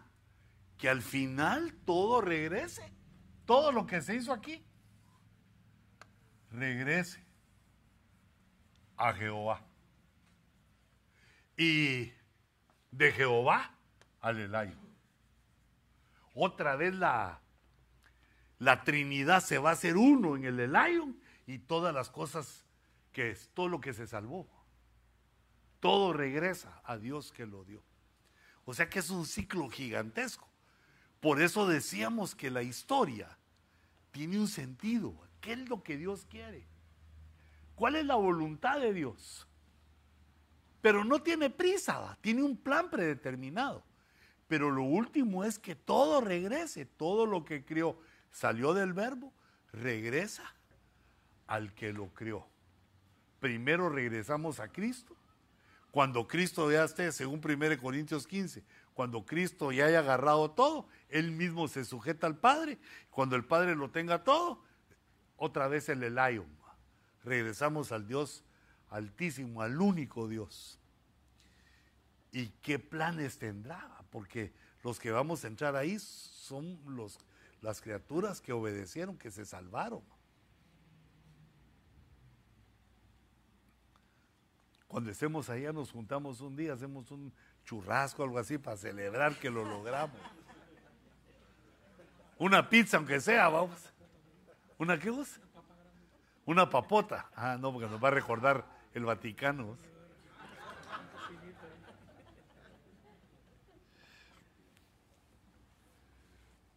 Administradores de los tiempos. ¡Wow! ¡Qué privilegio el que Dios nos ha dado! El capítulo 3, el hombre y los tiempos. No hay que confundirse. No hay que confundirse porque a nosotros nos toca administrar los tiempos. Entonces no podemos andar confundidos. En Mateo 16, 3, Jesús eh, nos enseña que hay un error en los tiempos. El error es querer conocer el clima. Dice, y por la mañana decís, hoy habrá tempestad, porque el cielo está rojizo y amenazador. ¿Sabéis discernir el aspecto del cielo? ¿Mm? Eh, el aspecto del cielo es el clima. Eso lo sabían discernir. Mira el error que cayeron los, los hebreos, que nosotros debemos de evitar. Sabían discernir el aspecto del cielo, pero no podéis discernir las señales de los tiempos. Entonces, ahora, parte de la administración de los tiempos es que nosotros entendamos las señales, que la, entendamos, las tengamos, las tengamos en mente, para que sepamos entender las señales. Por ejemplo, entendimos la señal del COVID-19 entendimos la señal o entendemos la señal del regreso de Jerusalén, del regreso de Israel a Jerusalén en 1948. Son eventos en los tiempos, fíjate pues, para discernir las señales de los tiempos, son eventos en los tiempos que tienen que ver con lo que dice la Biblia. Son cosas que suceden en la historia de la humanidad que fueron profetizadas. Entonces no podemos entender las señales de los tiempos si no sabemos lo que dice en la escritura. Mira el error de los humanos de querer, digamos, entender la Biblia a, a su modo. Los maestros de la palabra del siglo XIX y del siglo XX a la mitad decían que Israel ya no iba a ser nación una vez más, que esa profecía ya se había cumplido. Y así era enseñado. Y mira tan lindo Dios que los dejaba. Pero si con esto que les estoy diciendo se dan cuenta que ellos no estaban administrando correctamente los tiempos. Entonces resulta que ellos tienen una gran verdad, que Israel ya no va a ser nación. Y en 1948 ah, surge la nación hebrea. Entonces se quitó, digamos, todo eso que ellos pensaban que estaba mal, se quitó y se vio un evento en el tiempo, una señal ocurrida en el tiempo, que nadie la puede dominar, sino que ocurrió. El Dios que actúa en los tiempos, el único Dios, actuando en los tiempos, provoca ese evento que alguien puede decir, ¿y qué? ¿Y, ¿Y eso qué? Judíos y que ya todos lo están haciendo en guerra, ya los van a quitar. Judíos y qué? No, el que ha leído la escritura sabe que es una señal. Entonces nosotros, digamos, al administrar los tiempos, debemos aprender a diferenciar, eh, digamos, los eventos, como, ¿qué te dijera yo? Que quebró una empresa. Ah, qué tremendo. No, pero ese no es un evento, no es un evento que nos interese a nosotros. Mi abuelita cumplió 183 años. ¡Qué, felicitación! A los 183 mucho, hermano, pero digamos, dice, no podéis discernir, hacer una comparación, una separación de los eventos que ocurren constantemente en la historia de la humanidad y en los eventos que son señal, eventos señal. Entonces, esa es una de las cosas que tenemos que aprender para administrar los tiempos. Eh, digamos, por ejemplo, evento actual, apostasía generalizada en la iglesia. No, no digamos los puntos, pero lo sabemos. Cosas que están pasando en la iglesia tremendas. Está profetizado, es una señal. Es una señal porque está profetizado. En el tiempo final muchos apostatarán de la fe está profetizado. Entonces es una señal. Ahora digamos que, ¿qué podríamos decir? Otro evento en la Tierra, que lanzamos un cohete y llegamos a, Marte. ¿Ah? Pero qué bueno, denle duro con la tecnología, inventen buenas cosas, pero o, no lo tenemos localizado, si no lo tenemos en las señales, no lo podemos ubicar, digamos como las señales de los tiempos, porque resulta que no es un tiempo, el tiempo de la gracia tiene tiempos, nos debemos de ubicar en los tiempos en medio de la gracia, porque esa es nuestra labor de administradores. Digamos, por esta ignorancia, por esa falta de discernimiento, Muchos, muchos piensan que o el Señor ya no viene, de cristianos, que el Señor ya no viene, o que falta mucho para que venga, porque no pueden discernir las señales de los tiempos. ¿Verdad? Y esto, hermanos, también, aunque uno se equivoque, va. Si alguien dijo, no, el Señor viene en el 21, no, en el 22, no, en el 23. Bueno, te equivocas, pero él sigue creyendo que el Señor viene. Se coscorronea porque hizo una burrada, ¿verdad? Pero él sigue creyendo que el Señor viene. Pero a veces eso sirve para que dejen de confiar en la venida del Señor. Entonces, hermanos, discerniendo los tiempos, para que aprendáis a discernir las señales de los tiempos. Entonces les dije la, eh, digamos, los puntos. Eventos en el tiempo que están profetizados en la escritura. E, es como una ecuación, ¿verdad? Solo que esa ya, ya me la terminé porque ese era el ciclo. Entonces vamos a ver. Eventos digamos, no, no voy a poner ahora en el tiempo, sino en la historia. La historia va recorriendo y ocurre eventos. Eventos en la historia más aparecen en la Biblia.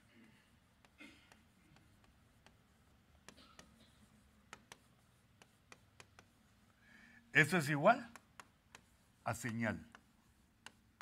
Nos sirve para señalar tiempo. Por eso, hermanos, digamos, cuando uno es pastor, hasta come leyendo la Biblia. En la Biblia hay arroces, frijoles. Hasta crecen plantitas, ¿no? Yo digo que uno hasta al baño va con la Biblia.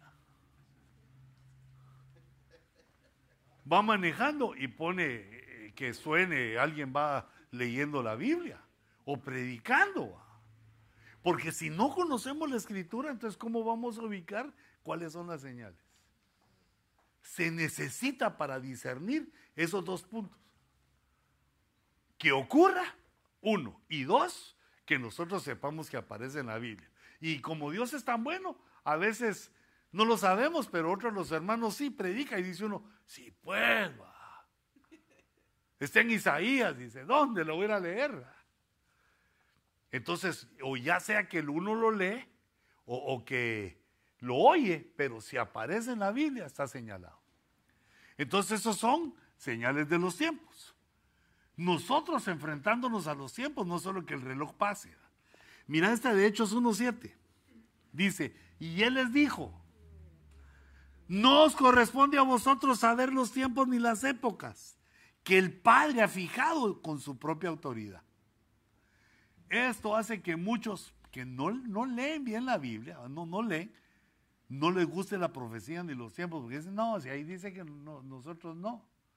Pero aquí le está hablando Dios a los ministros del principio. Lo que tenían ellos que hacer era evangelizar. Para ellos no estaba abierto aún los tiempos. Pero digamos, mira el equilibrio. Por eso te digo que en la Biblia aparece una cosa y después aparece otra. Y entonces, ¿cuál de las dos es esa? hay que ser humilde para que nuestro corazón nos dirija al sentido correcto, a comprender el porqué. Y dice 1 Tesalonicenses 5.1, dice, ahora bien hermanos, con respecto a los tiempos y a las épocas, no tenéis necesidad de que os escriban nada ¿Ah? Ya, no tenemos necesidad que nos eh, digan nada. Y no que no lo íbamos a saber, que no era para nosotros eso. Entonces debemos entender que Dios le estaba hablando a diferente tipo de ministros. Para nosotros sí. Ya se abrió eso. El conocimiento de los tiempos. Lo que nosotros no conocemos es la exactitud. Pero óiganme bien, hijitos, para que no metamos las extremidades. No podemos conocer aún la exactitud. Es, decir, el día y la hora de la venida de Cristo no la podemos conocer aún. Pero sí sabemos algo. Vamos a ver. Primero Tesalonicenses eh, esto que sabemos es bastante, sirve.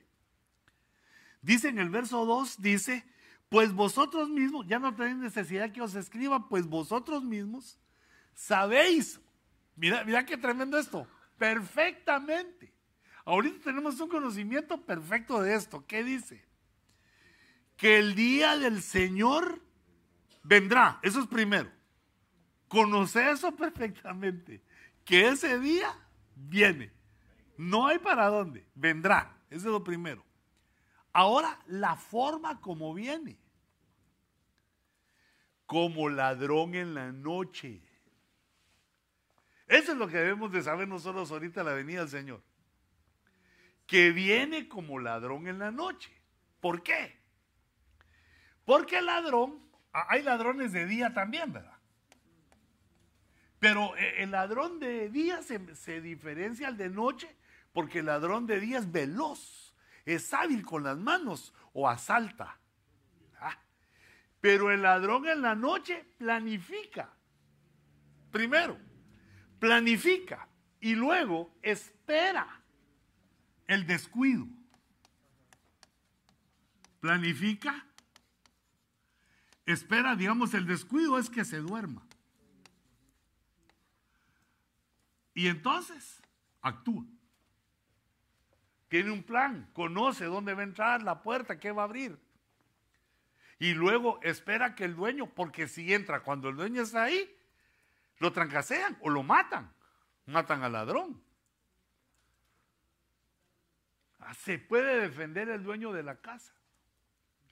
Entonces esto, como es una comparación, dice que nosotros sabemos perfectamente que va a ser así como, así como, es una comparación. Entonces eso quiere decir que está planificada por Dios. Y que los que no, los que duermen, no van a saber. Ese es el punto de venir como ladrón en la noche, que los que duermen no van a saber. Regresame aquí a la compu. Mira cómo dice, vosotros mismos sabéis perfectamente que el día del Señor vendrá, así como un ladrón en la noche.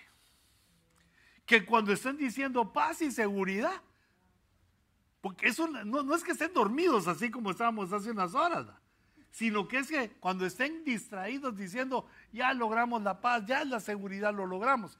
Cuando estén diciendo paz y seguridad, entonces, entonces la destrucción vendrá sobre ellos repentinamente como dolores de parto. Entonces, este evento ya sucedió en figura. Mateo 24 compara la venida del Señor con el diluvio. Entonces, el diluvio fue profetizado antes, antes de que ocurriera le tocó a Noé,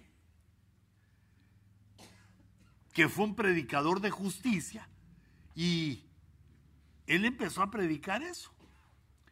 Noé, digamos, tiene características de la iglesia. Primero que Noé significa reposo. Trabajando en reposo, construyó un arca. El arca era para su familia, el arca era para salvar a la familia. Eh, eso se lee ahí, porque el que entró fue Noé, su esposa, sus hijos y las esposas de sus hijos. Fue familiar, fue un trabajo familiar.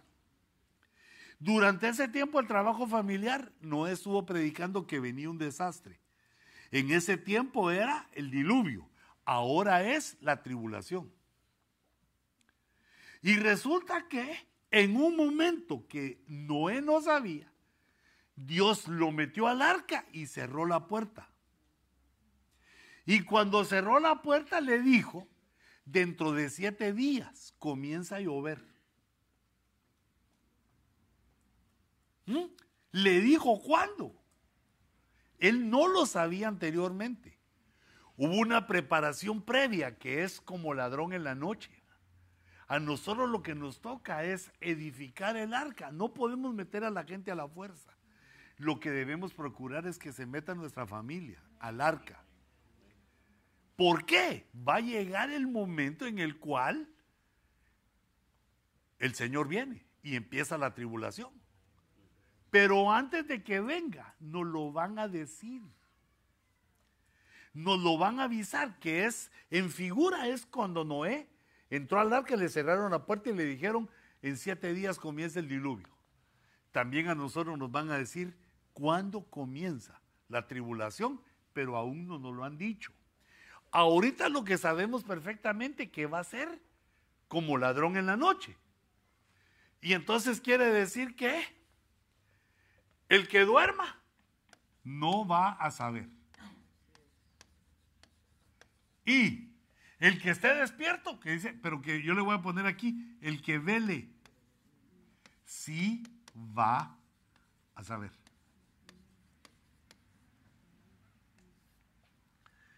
Primero Dios que seamos nosotros los que estemos velando. Por lo menos ya sabéis perfectamente. Sabéis perfectamente cómo va a venir el Señor. Lo que no sabemos, lo que nos falta saber es el día y la hora, pero también la vamos a saber. ¿Dónde dice que la vamos a saber? En Apocalipsis 3:3.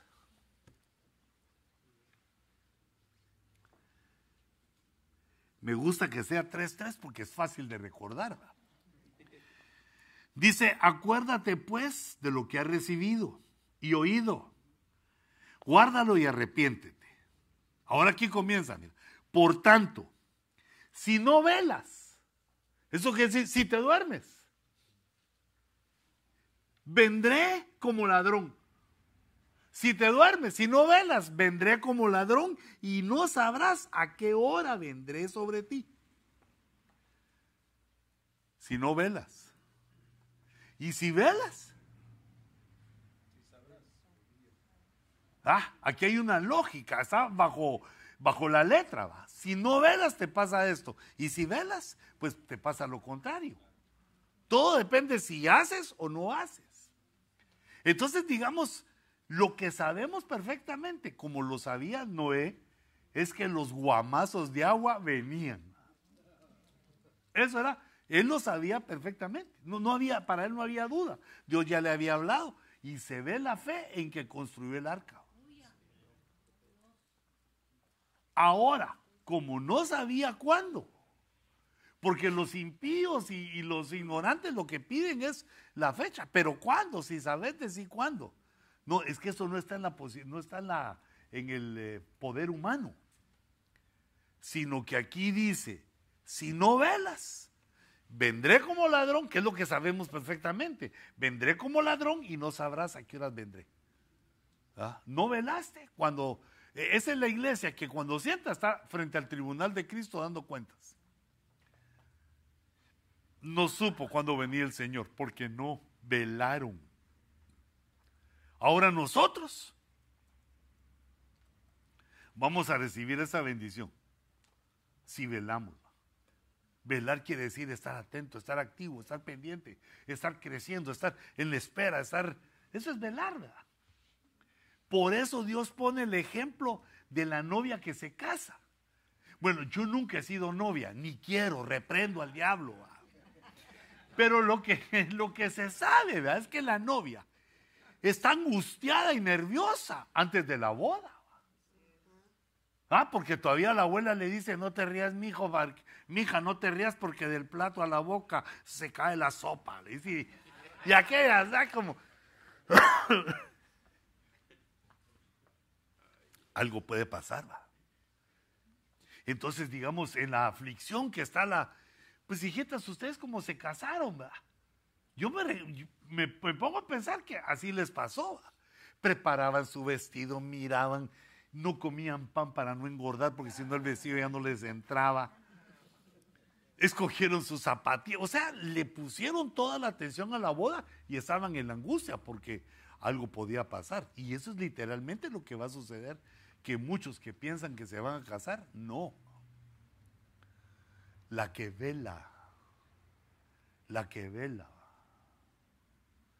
bueno, e, e, ese es un, ese es un puntacho de entendiendo los tiempos y, digamos sabiendo esto, hermano, para que nosotros nos fortalezcamos en la fe.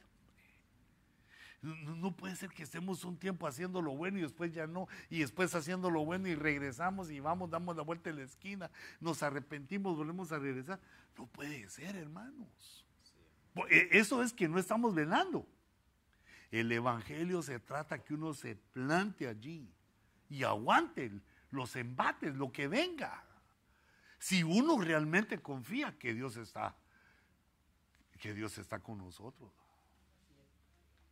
Pase lo que pase.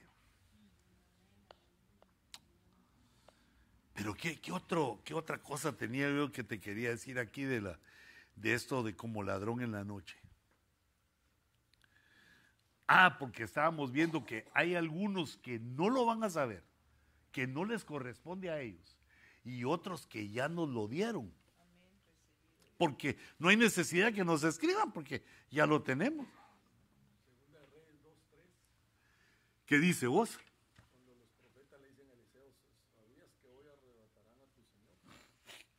Correcto. Fíjate vos que si en el antiguo pacto, que es un pacto menor que nosotros, se supo cuando era el rato de Elías. ¿Cómo no se va a saber el nuestro? pero tenemos que esperar el tiempo, porque no se sepa ahorita, no quiere decir que no se va a saber. Digamos, imagínate que no haya dicho, no, ya, ya llevo 100 años predicando, ya terminé el arca, ya hasta mis hijos se están peleando entre el arca, ya están todos los animales, y no, no, no es nada, aquí. ahora ya lo creíste, lleguemos hasta el final para obtener la recompensa, si no, no hay. No hay recompensa. Bueno, te expliqué algo. Las señales de los tiempos, eh, en ese el hombre y los tiempos, entender las señales de los tiempos y luego la revelación, porque el evento, el mayor evento, el evento más poderoso de toda la historia de la humanidad es la venida de nuestro Señor Jesucristo. No hay otro evento mayor que eso. Y entonces yo aquí ponía, le puse algo aquí, mira Juan 6:45. Que nosotros ya sabemos cosas porque dice Juan que, dice, escrito están los profetas y todos serán enseñados por Dios. Todos serán enseñados por Dios. Todo el que ha oído y aprendido del Padre viene a mí. Eso nos vuelve a regresar a los tiempos eternos, donde estuvimos en la escuela de nuestro Padre, nuestro Padre es Dios, estuvimos en la escuela. Y ahí yo considero que si estamos aquí es porque oímos y aprendimos, porque dice todo el que ha oído y aprendido del Padre. Él nos enseñó, nos dio la promesa, nos dio sus promesas, bueno, nos hizo nacer eh, engendrando la nueva Jerusalén, puso a la sabiduría para darnos agilidades en aquel entonces y ahora nos dice que el Padre nos enseñó, pero no todos pusieron atención. Todos oímos, pero no todos aprendimos. Pero todo el que ha oído y aprendido viene a Cristo. Ya huele a carne asada, a filé miñón. Bueno, no sé cuál es el menú para hoy, pero... Mm, como cuando uno se levanta, bueno, pero eso no todo. Cuando uno se levanta todavía no tiene hambre. ¿O ustedes sí, hermanos? Sí. Solo abriendo los ojos y Huevito revuelto. Yo venía de viaje ayer de Miami y el Señor me concedió, me pasaron a primera clase. Y entonces, nomás salimos, empezaron a ofrecer. Y mi vecino pidió un desayunón. Y la azafata me dijo, perdone señor, yo no sé atender, es que soy nueva. Pero verás que bien atendía la azafata. Me dijo, ¿qué quiere usted desayunar? Y yo vi el desayuno del cuate y le dije, hijita, no me apetece. Pero ¿cómo, señor, usted necesita, según ella de, dietética, usted necesita el alimento, porque mire, saber qué viera hacer a Los Ángeles.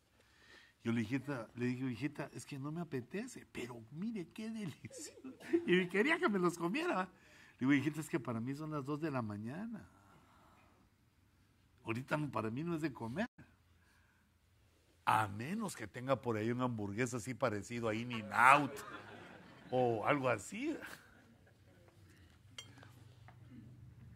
Bueno, pasemos al capítulo 4, que si no, ese apóstol mucha casaca, ¿ah? El cuarto, eh, puse la estatua metálica de Babilonia, que es el tiempo de los gentiles.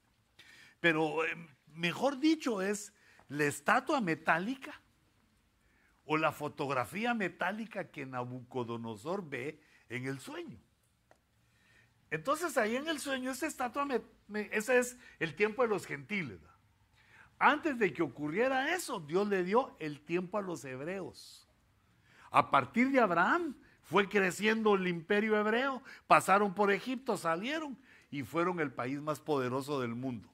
Como lo vemos con Salomón, que llegaron a tener una economía tan poderosa que la plata no tenía valor. Entonces ellos fueron los más poderosos, pero pecaron. ¿Cuál fue el pecado que los destruyó? La idolatría. La idola. No, no, lo vamos a cometer nosotros otra vez. Hay que despojarse toda esa mugre, porque fue la que hizo que los hebreos cayeran. Entonces, Cuando los hebreos caen, entonces Dios dice, comienza el tiempo de los gentiles y entonces enseña la estatua que la cabeza era oro, el pecho era plata.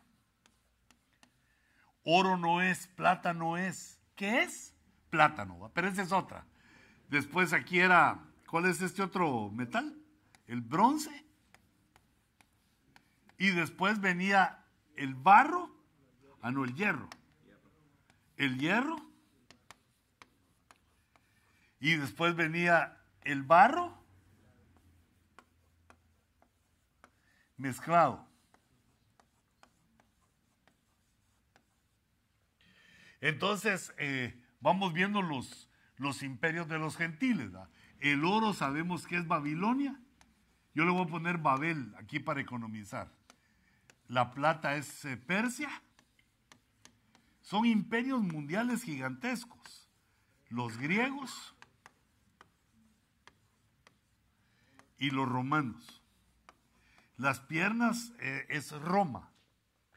Pero cuando llega a los pies, los pies se dividen en dos partes.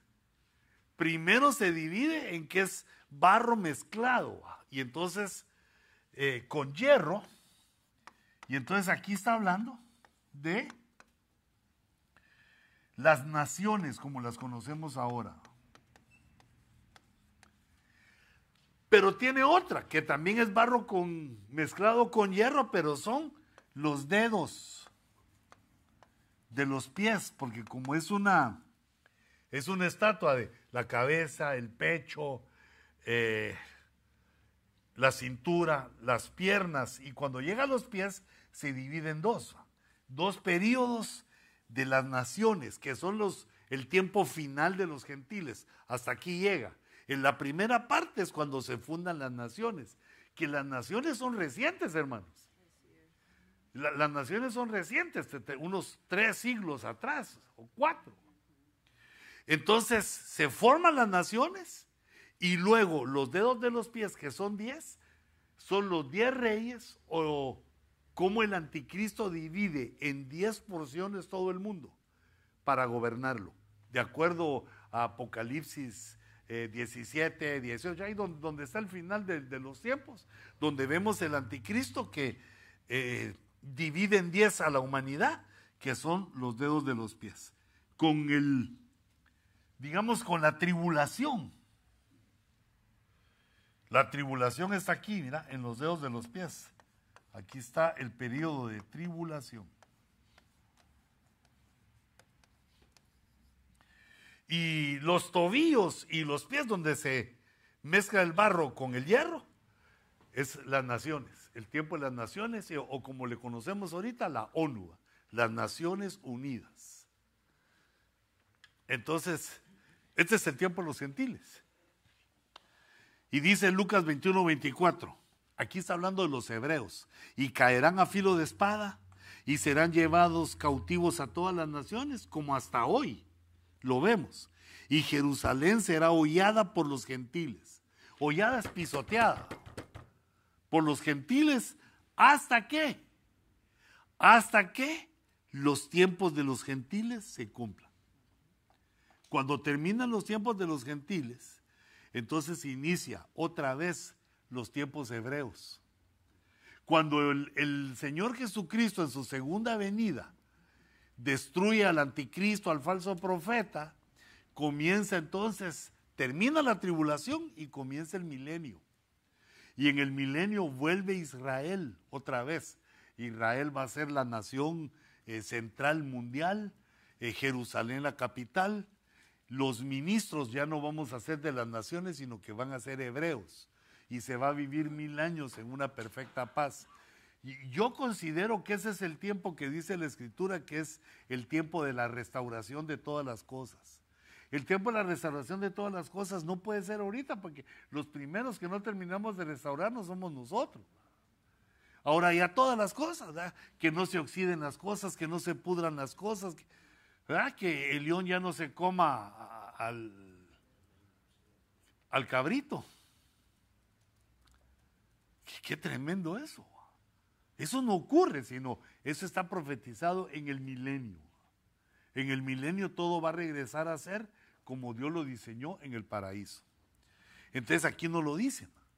E, eso es para que no te va a decir al reino de, los testigos, ah, de, Jehová y todas esas, ¿verdad? Que eh, tienen una especie de sabiduría basada en libros que no son de la Biblia. Pero bueno, ya a ellos les toca decidir qué es lo que quieren creer. Y a nosotros nos toca discernir y decidir qué es lo que queremos creer. En Hechos 17, 26 dice, estamos hablando de los tiempos, y de uno, de Adán, hizo todas las naciones del mundo para que habitaran sobre la faz de la tierra, habiendo Dios, habiendo Dios determinado sus tiempos señalados y los límites de su habitación. O sea, que Dios decidió eso por nosotros, digamos, puso, eh, digamos, frío en el casquete polar para que ahí no pueda vivir nadie. Nos puso límites en la habitación y también tiempos señalados, tiempo señal. Tiempos señalados para que los administradores de los tiempos los ubicáramos, los enseñáramos y preparáramos al pueblo, a las ovejas que Dios nos da para esta conflagración, para esta, este enfrentamiento final. Pero fíjate qué interesante este, este verso, cómo me gusta. Yo digo, Señor, aquí hay algo más, pues no me lo enseñas, por favor. Aquí hay algo profundo que mis ojos no logran ver. Bueno, pero por lo menos vi lo de los tiempos. Eh, esta enseñanza que da Pablo, no, no es una enseñanza, sino que es una, como un discurso que les da a los griegos en Atenas, que eran inconversos, pero les explica de una manera que eso solo Dios se lo pudo haber dado a este hombre. Dice más adelante en el verso 30, Hechos 17, 30. Por tanto, habiendo pasado por alto los tiempos de ignorancia, entonces date cuenta de esa cantidad de tiempo. En el tiempo de los gentiles surgen tiempos señalados, tiempos de eventos señalados. Según 17, 16 de Hechos. Según 17, 30 de Hechos, también hay tiempos de ignorancia. Los tiempos de ignorancia fue, fueron los tiempos en los cuales Dios no le exigió a las naciones que lo buscaran. Las dejó, nos dejó, porque ahí estábamos nosotros. Nos dejó que con nuestra imaginación, con nuestra mente, elaboráramos nuestros dioses.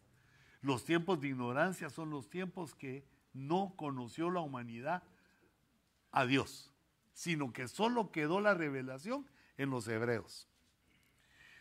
Entonces dice, pero Dios habiendo pasado por alto, o sea que todos los que vivieron ese tiempo, dichosotes, Dios los va a pasar por alto. Habiendo pasado por alto los tiempos de ignorancia, ah, ah, pero una cosa, va a pasar por alto, pero todos ellos van a ser juzgados por su conciencia. Tampoco es así facilito va que entrar uno. Por su conciencia, porque uno tiene que dar cuenta de lo bueno, de lo malo que hizo. Pero dice más, Dios declara ahora. Ese es otro tiempo, mira. Ahora es otro tiempo que es el tiempo presente. Es ahora, ahorita, hoy. Este ahora, Dios declara ahora a todos los hombres en todas partes, a todas las naciones, que se arrepientan. Ahora se termina, en el tiempo de los gentiles se termina el tiempo de ignorancia y empieza el tiempo del arrepentimiento, que es el tiempo del Evangelio. Es el tiempo de la revelación de Dios por medio del Evangelio. Entonces son, vemos aquí, mm, en medio de los tiempos de los gentiles, porque es tiempos, no es tiempo de los gentiles, sino tiempos. Hay varios. Dijimos el tiempo, tiempos señalados, dijimos tiempos de ignorancia y tiempos de arrepentimiento, tiempos de revelación. Y en Gálatas 4:4, otro tiempo que debíamos de, digamos, de recibir los paganos, los eh, gentiles, que está en Gálatas 4:4. Dice, pero cuando vino la plenitud del tiempo, la plenitud del tiempo se cumple en el tiempo de los gentiles. Dios envió a su Hijo, nacido de mujer, nacido bajo la ley. Ah, esto merece una semigráfica, porque qué mal vengo dibujando hoy. Es que no me puse mi lente, hombre. Te miro borroso, fíjate. Pero tengo una razón que quiero descansar mi ojito un, tiempo. Entonces, vamos a ver. El blanco es el que más me gusta. Entonces, digamos, digamos, aquí entonces en este momento del tiempo, aquí cae Jerusalén. Y comienza Nabucodonosor con Babilonia a gobernar. Y entonces eh, le presenta a Dios la estatua a Nabucodonosor y el profeta Daniel y los demás profetas nos avisan que comenzó el tiempo de los gentiles. Tiempo gentiles. Entonces, ese tiempo tiene, eh, lo voy a poner con otro color, tiene señal, no, con otro color dijimos. Azulito. Señales. Entonces tiene una señal por aquí, que algo va a ocurrir acá, tiene muchas, muchos tiempos señales. T, tiempos señales. Otro color, aqua. Tiene también, lo voy a poner aquí abajo, tiempo de ignorancia.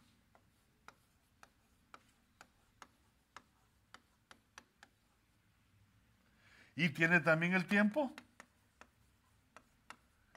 de metanoia. Metanoia quiere decir arrepentimiento. Pero me gusta más metanoia porque antes no lo entendía, porque es griego. Porque la palabra metanoia no solo que, hoy me arrepentí, qué mal hice, ¿por qué hice eso? No, no, eso no, es, no solo eso es metanoia. Metanoia es cambio de mente cambio de forma de pensar, cambiar nuestra forma de pensar a, lo bíblico, cambiar nuestra forma de pensar a la palabra de Dios. Eso es metanoia. Entonces, y, y el otro tiempo era la plenitud del tiempo. Ese también lo vamos a poner de otro color. A ese le va el rojo porque es de Cristo. Este es el tiempo. El de la plenitud, como dijimos a la plenitud del tiempo. Plenitud del tiempo. Eh, ¿Cuál es?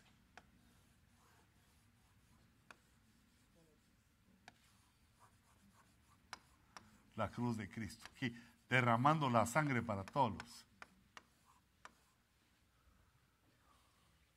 Entonces, ¿qué encontramos en el tiempo de los gentiles? Estos tiempos tiempos señalados. Los tiempos señalados podría ser el cambio de Babilonia, del imperio babilónico al persa, el cambio del persa al griego, el cambio del griego al romano, así tiempos señalados, eventos que ocurrieron que hicieron cambiar los tiempos. Los tiempos de ignorancia ah, es que las naciones no conocieron a Cristo, ni la salvación, sino la idolatría. Ahora, los tiempos metanoia comienzan cuando se cumple la plenitud del tiempo. El tiempo metanoia, lo voy a poner otra vez aquí en, en este, es después de Cristo. Tiempo metanoia. En el cual Dios ahora nos pide que nos arrepintamos, pero no solo lamento haber sido pecador, sino cambiar nuestra mente para abandonar todo eso malo que hicimos. Administrando los tiempos. Pero que Dios bendiga a los que están administrando los, almuerzos también. al fin te saqué un aleluya, gracias a Dios.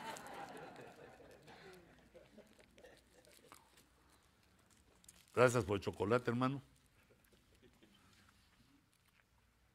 Sí puedo, pero no debo.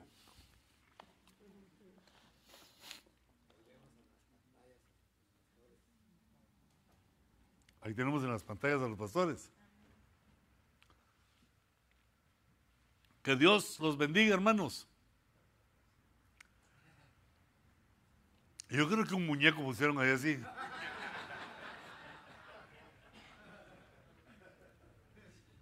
Ah, no, me oyen tarde. En lo que sube la señal al satélite y vuelve a bajar, como 30 segundos.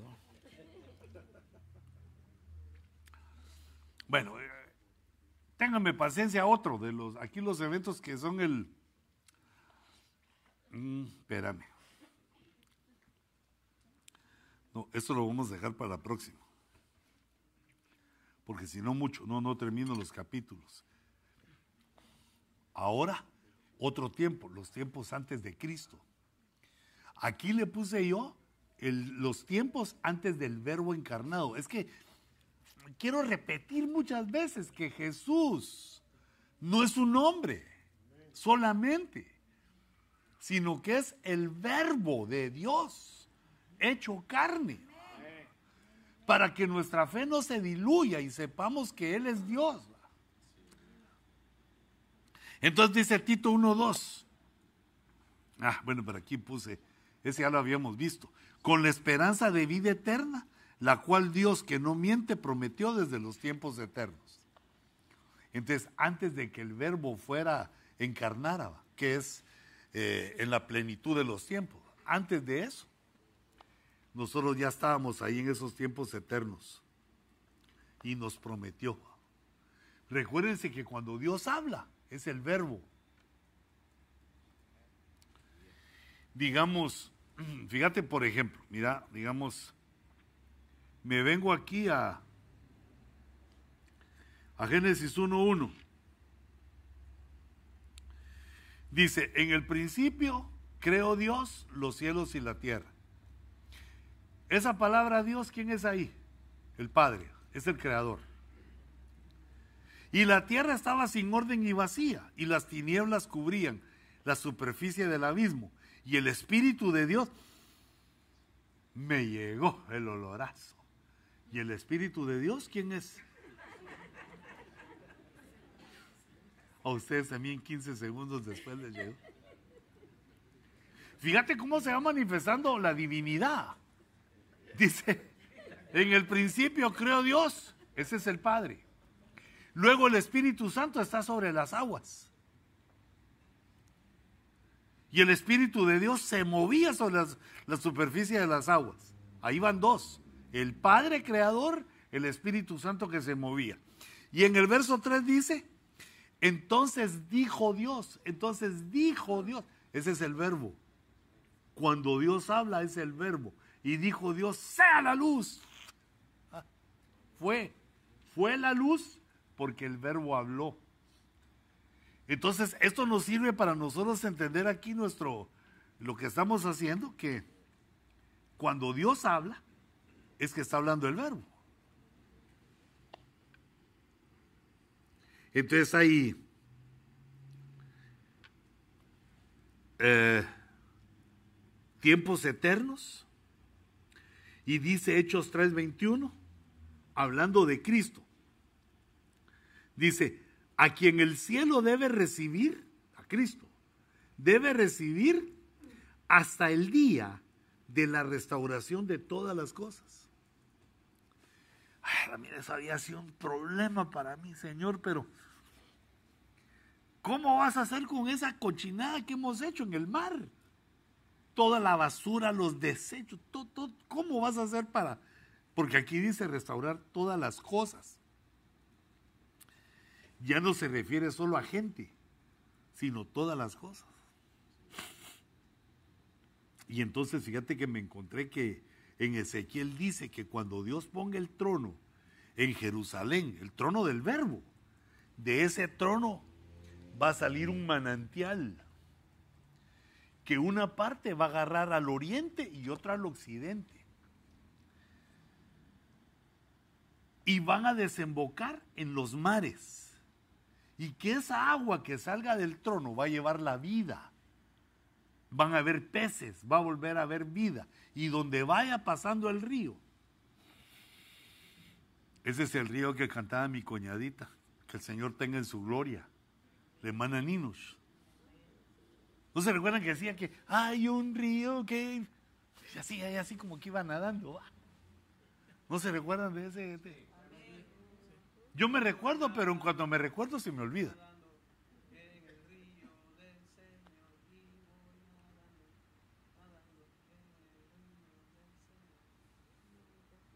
Eh, pero decía, y todos los...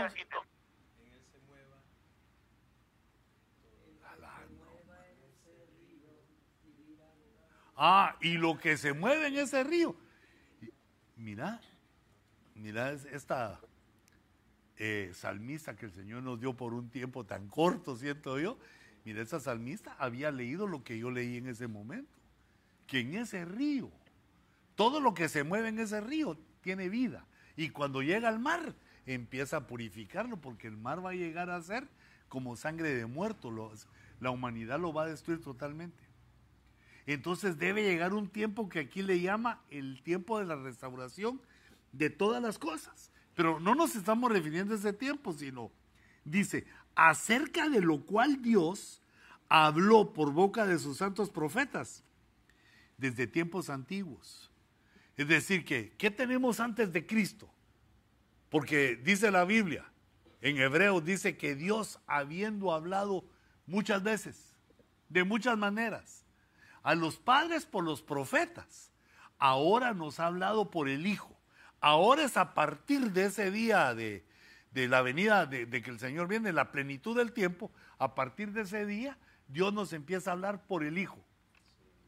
Pero antes no. Y entonces, ¿cómo se hacía para hablar?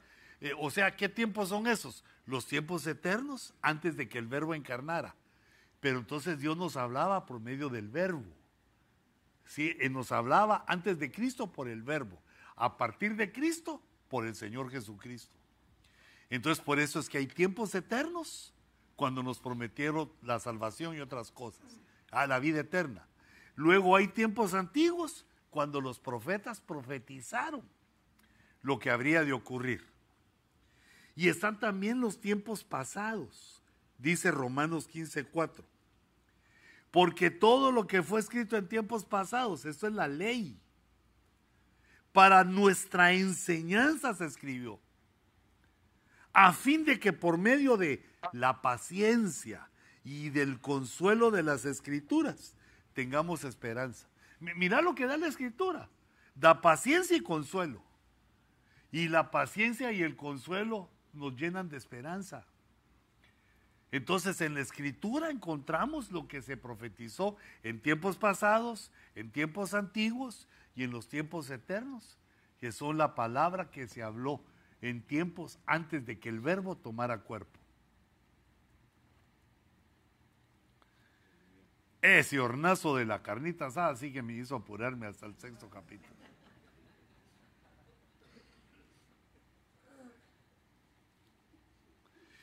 Y entonces entramos, ya digamos, llegando al final, entramos a los tiempos escatológicos.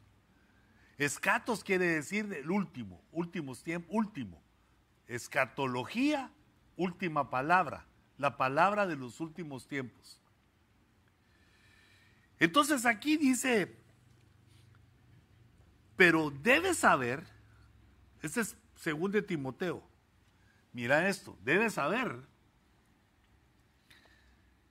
debe saber esto, que en los últimos días, los escatos días, vendrán tiempos difíciles. No es fácil. No se estoy diciendo que qué gacho sos porque no lo has hecho. Son tiempos difíciles.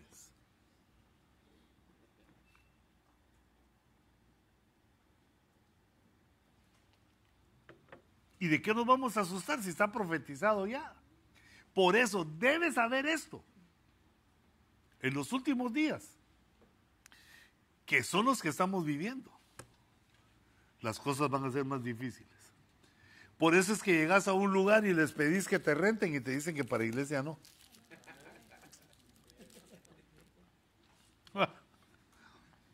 Para cantina hasta te hacen descuento. ¿ah? Para iglesia no. Tiempos difíciles. ¿Mm? Por eso en las redes sociales hablan mal de nosotros. Uy, yo ni quiero leer eso. Que hablen mal de los consiervos, no me gusta. Y que hablen mal de mí, menos. Yo me imagino que hablen mal de ti tampoco, pero son tiempos difíciles, hermano.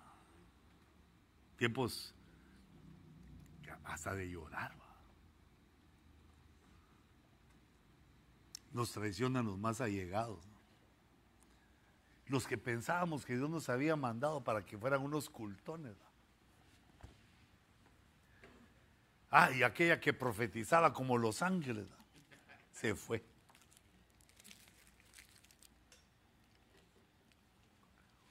Hijita, la hermana que era tu mejor amiga tirándole líneas a tu esposo. Tiempos difíciles.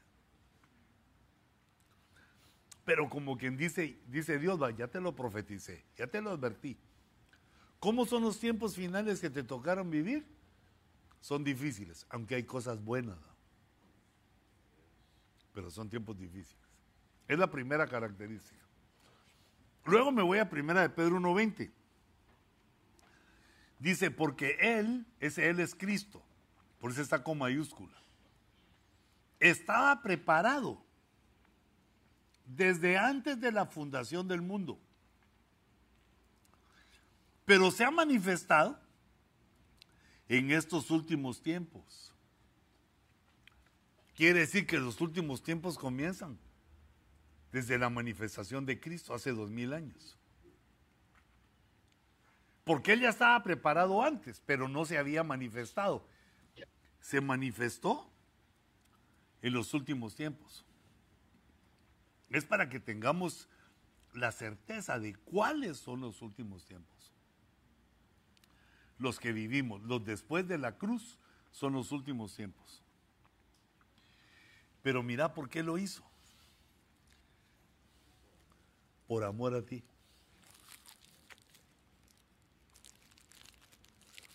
Yo no sé, pero a mí eso me da un pensamiento como que algo bonito hicimos antes, como que algo bueno hicimos. De alguna manera Dios se agradó de nosotros porque, porque a nosotros sí, a otros no. Porque aquí lo explica, pero no dice el por qué, pero dice que es por amor. Nos amó Dios de tal manera. Entonces, por amor de nosotros es que se manifiesta en el tiempo final y ese también el motivo por el cual nosotros nacimos en el final de los tiempos. Judas 1.18. ¿Quiénes os decían? Profetas, ¿quiénes os decían? En los últimos tiempos habrá burladores que irán tras sus propias pasiones impías.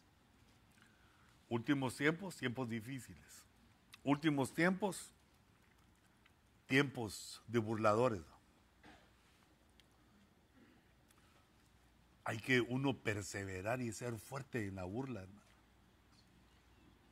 Mira, no es nada vergonzoso lo que hacemos, hermano. Mira, de esto me ha hablado el Señor para mi vida. Aún las ofrendas que recibimos no es nada vergonzoso porque está profetizado.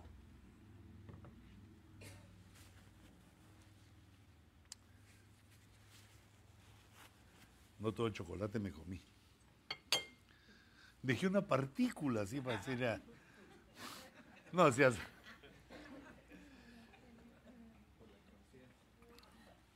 Mira, lo que causa motivo de burla con las ofrendas es cómo nos las gastamos.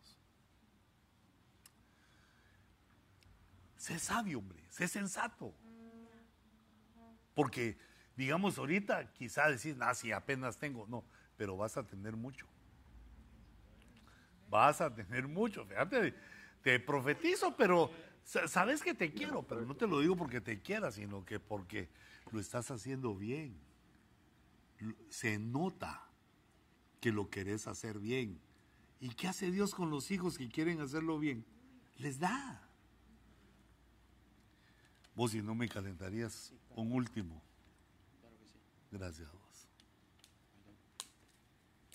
Pero no te quiero echar mucha salsa a los tacos porque también te portas mal. Y yo también.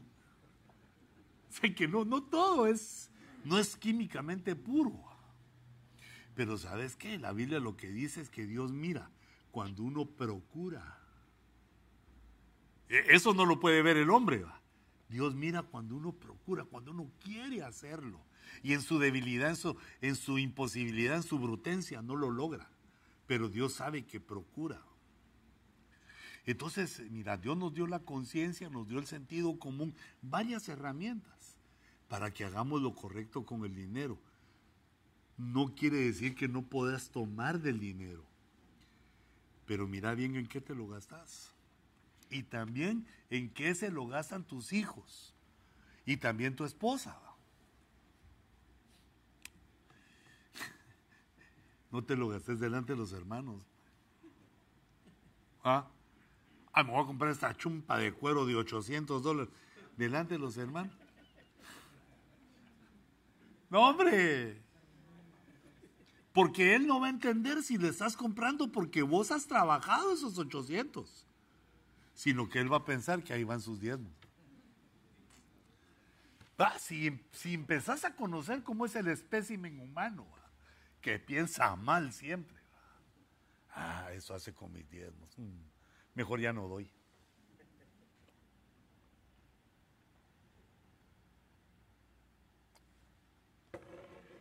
O se lo empieza a contar a todos. Eh, seamos sensatos. Disfruta sin pecar. No te lo gastes en pecado, porque entonces ahí te empieza a mandar Dios a esa gente burladora. Porque uno hace el ridículo.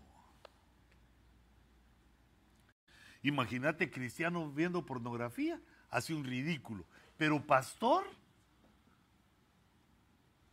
hijito, cuando estés ahí, si te viene esa gana, reprende al diablo, hombre, vos sos de Cristo.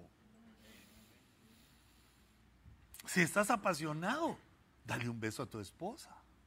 O dos. Y ya no me contés más. Ah, hay que tener cuidado con eso porque eso queda grabado. Te van a agarrar, hombre. Si te llama alguna mujer y te empieza a decir que sos guapo, que ella mira que la panza la tenés como pecho de quinceañero.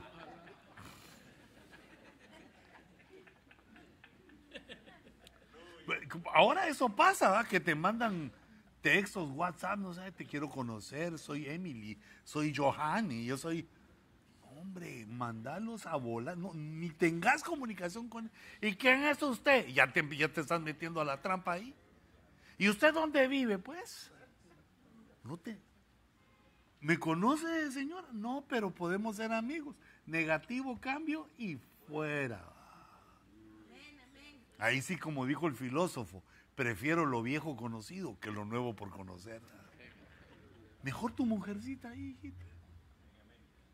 Mira, años de trabajo, años de esfuerzo en el Evangelio y por un desliz te manchás.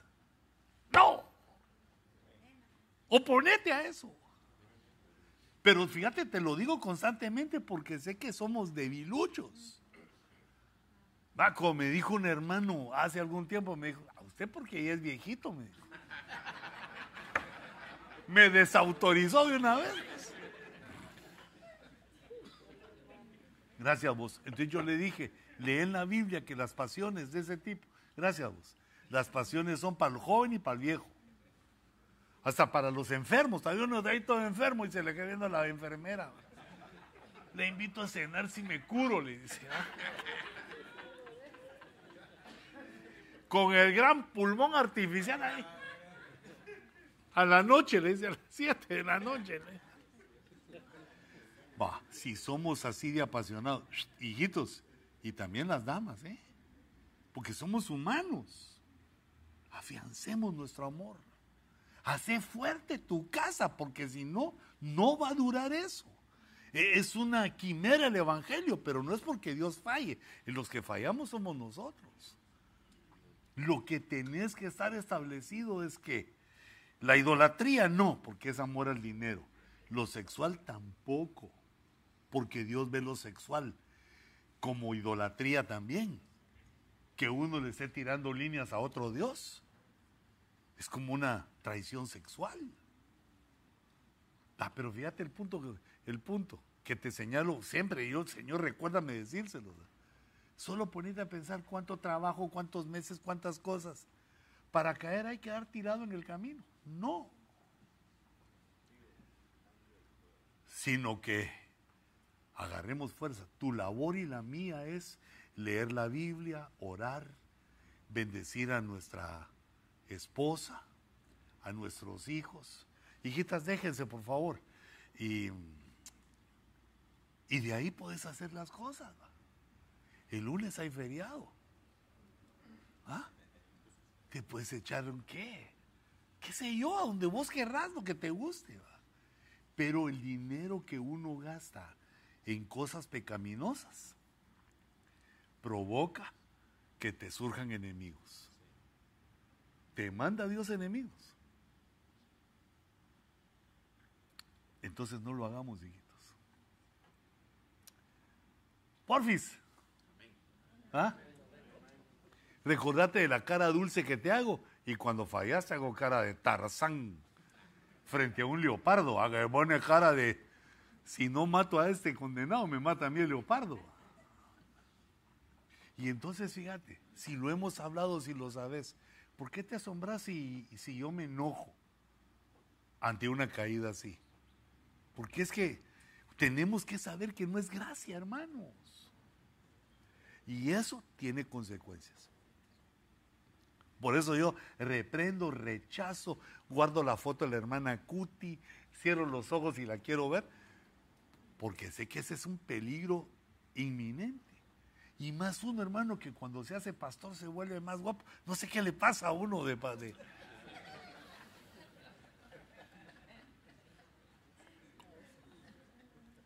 Eso decían unos hermanos de Lima hace como 500 años. Y un hermano dijo, ah, es porque usan tacuche. Dijo, ¿cómo se traje? No, hombre. Hermanos, el rostro le cambia a uno porque dice la Biblia, la paz, el estar cerca del Señor, te da un rostro tranquilo, con alegría. que te disipa las arrugas. Las patas de gallo, de gallina, de, de oso tienen uno. Es tiempo de burladores, hijitos. Y si se burlan de ti o de mí, se están burlando del Evangelio porque somos los administradores. Entonces dice la Biblia que no se puede evitar que, hay, que haya caídos. No se puede evitar que gente tropiece y haya caídos. Pero lo que se puede evitar es caer nosotros. Que cada quien guarde su vida. Por eso nos reunimos una vez al mes y echamos gasolina. Ahí está el hermano, ahí está el hermano, ahí está el apóstol. Ahí están los que cada quien está echando eh, le ganas por su lado donde vive y otro mes está ahí. y ya viene la Santa Cena, con devoción, Señor, guarda. Es la forma de vivir, de esperar hasta su venida. Y si no, después los burladores, el adúltero, el marihuano, el borracho, lotería. Esa me faltó. ¿Y cuál es el título del cartón? El pastor. Reprendo. Ah, mira, la primera Timoteo 4.1. Es que ya se quiere terminar y no. Bueno, falta el almuerzo todavía. no me digas, todavía no está. ¿Y por qué siento yo los perfúmenes? El engaño, es el engaño del alma. Dice, mira esta revelación, pero el Espíritu dice claramente, ah, aquí no, hay, no hay para dónde, que en los últimos tiempos, algunos, algunos, en, en esos algunos no estamos nosotros, chicos. Reprendemos. Algunos apostatarán de la fe ¿Por qué apostatan? Porque le ponen atención a espíritus engañadores. Ese es el peligro. Espíritus engañadores y a doctrinas de demonios. Pues, esas doctrinas de demonios me han impactado a mí mucho. ¿Cómo es que los demonios tienen doctrina? Porque ellos tuvieron un ciclo de vida como nosotros, con carne. Ellos fueron una creación de Dios, pero no eran malos en ese entonces. No sé si se llamaban los demonios, pero esos tienen doctrinas porque quiere decir que Dios les habló para salvarlos. Y estos torcieron, estos demonios torcieron esa doctrina y ahora todavía la usan porque se la saben. Como la doctrina de que uno se muere y no pasa ya nada, ya no hay nada más. Muerto el perro, se acabó la rabia. Yo así le llamo esa doctrina. Muerto el perro, se acabó la rabia porque dice que cuando un hombre muere ya no pasa, hasta ahí llega. O está también la doctrina que para mí es de demonios, de la reencarnación. Y todo esto se opone a la doctrina que es de Dios, la resurrección. ¿Por qué apostatan las ovejas y los pastores? ¿Por qué de usar velo empiezan a hablar mal del velo? ¿Por qué al oponerse al adulterio después lo apoyan? ¿Por qué? Ponen su mente. La Biblia dice que cuando uno pone su mente en las cosas espirituales, anda en el espíritu. Si pone su mente en las cosas carnales, anda en la carne. Pero si pone su mente a espíritus o en espíritus engañadores o en doctrinas de demonios, lo llevan a la apostasía.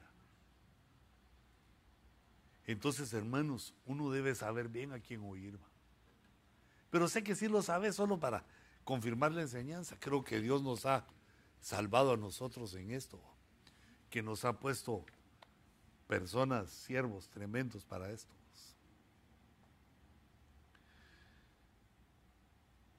Ya, nos vamos a sentar ya. Solo yo quisiera, hijitos, que, que no sufriéramos. No quiero que sufras. Quiero que prosperes que tengas billete, que le compres cosas bonitas a tu esposa. Y que y que así agradecida del trato que le das, te dé un besote. Profetiza, siervo. Pero entonces, ¿cómo, ¿cómo hay que hacer eso? ¿Cómo se llega a eso?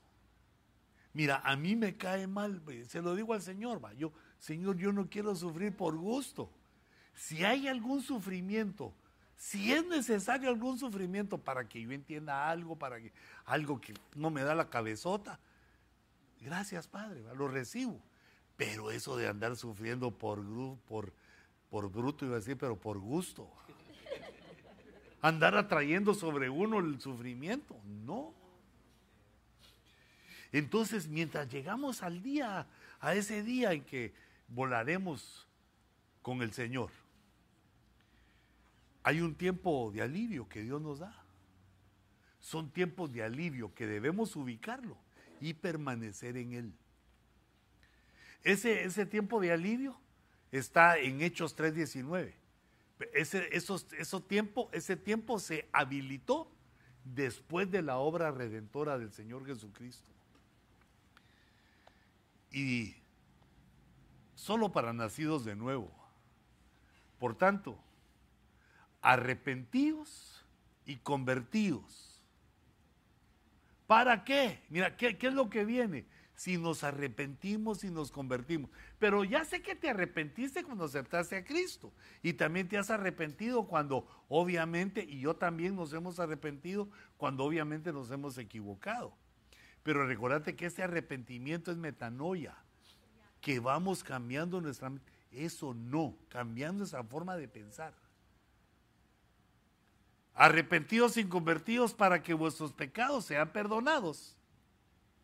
A fin, fíjate, después de ser perdonados, a fin, ¿cuál es el objetivo?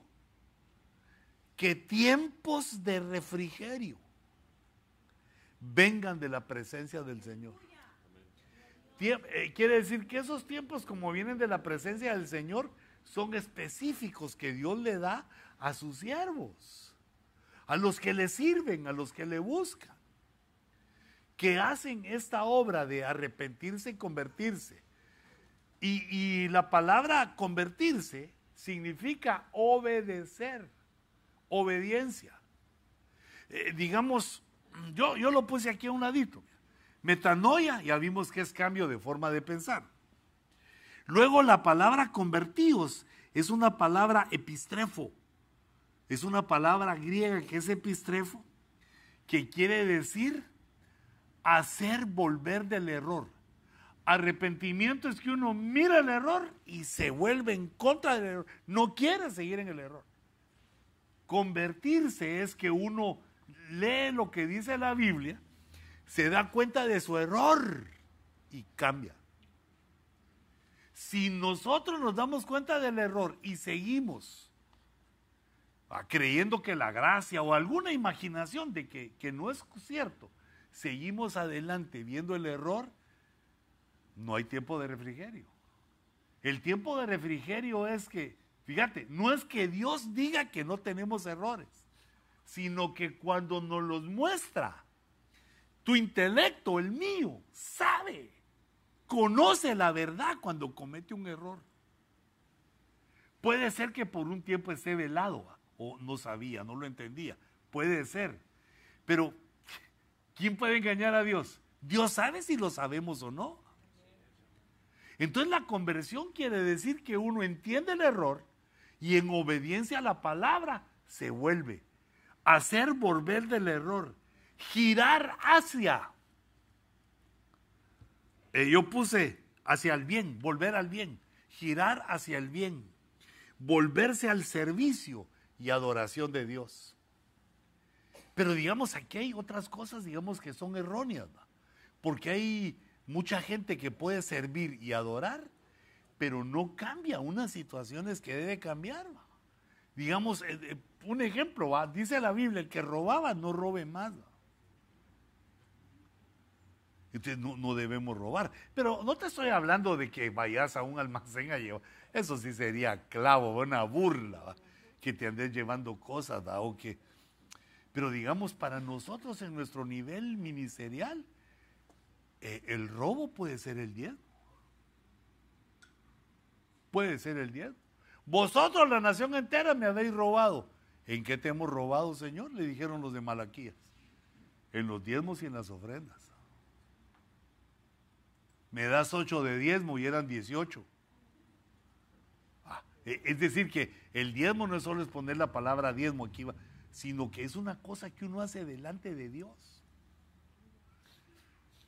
como un, no sé, un pacto de obediencia. Arrepentidos y convertidos. Pero no les estoy pidiendo los diezmos, Veguito, les estoy enseñando. Yo también quiero dar mi diezmo. Para que se llenen las habitaciones de nuestra casa, para que haya abundancia de todo bien. Pero yo siempre me pregunto, Señor, ¿qué pensaba yo cuando no entendía del diezmo? Cuando no lo daba o lo daba de vez en cuando cuando me sobraba. No entendía. Fui oveja y no entendía ese misterio tremendo de que se da el diezmo, que Dios nos pide el diezmo. Pero tú ya sos pastor, hermano. Ya no te tengo que explicar esas cosas, solo decirte que la desobediencia lo que te trae es que te quitan el refrigerio y te ponen en el puro calorote. Entonces, si vos le diezmas al apóstol Sergio, que no falte, porque no es a quien le diezmas, sino diezmar. Como dijo un hermano, yo le voy a empezar a diezmar a mi esposa, dijo. No, hombre, no. E, es decir, pues, esos errores ya no pueden ser con nosotros, pues, ya lo sabes. A tu esposa dale bastante de lo que te queda después de, dar el diezmo, no seas tacaño. Hijita, y tú no lo malbarates, no te lo andes gastando. Hoy, voy a comprar esto, voy a comprar el otro.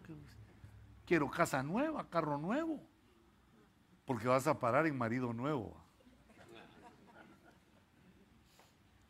Hermanos, el arrepentimiento de vivir con nosotros todos los días de nuestra vida y de culto. Y convirtámonos. Mira, ¿cómo va a ser eso que van a haber problemas entre nosotros? Y no Dios nos ordena que nos amemos, pues. Ah, no, hermano, es que aquel ha hablado mal de mí. ¿Y qué? Vos también has hablado mal de otros. ¿En qué te haces el santo? La Biblia dice que nos amemos. Si nosotros no obedecemos, no nos convertimos. No estamos siendo convertidos. Yo puse aquí la palabra de tiempos de refrigerio. Ahí expliqué que era el eh, convertirse, encontrar el error y volverse del error. Pero los tiempos de refrigerio dice que son tiempos de, de oportunidad o tiempo oportuno para el descanso interior. ¡Hala, qué rico es eso!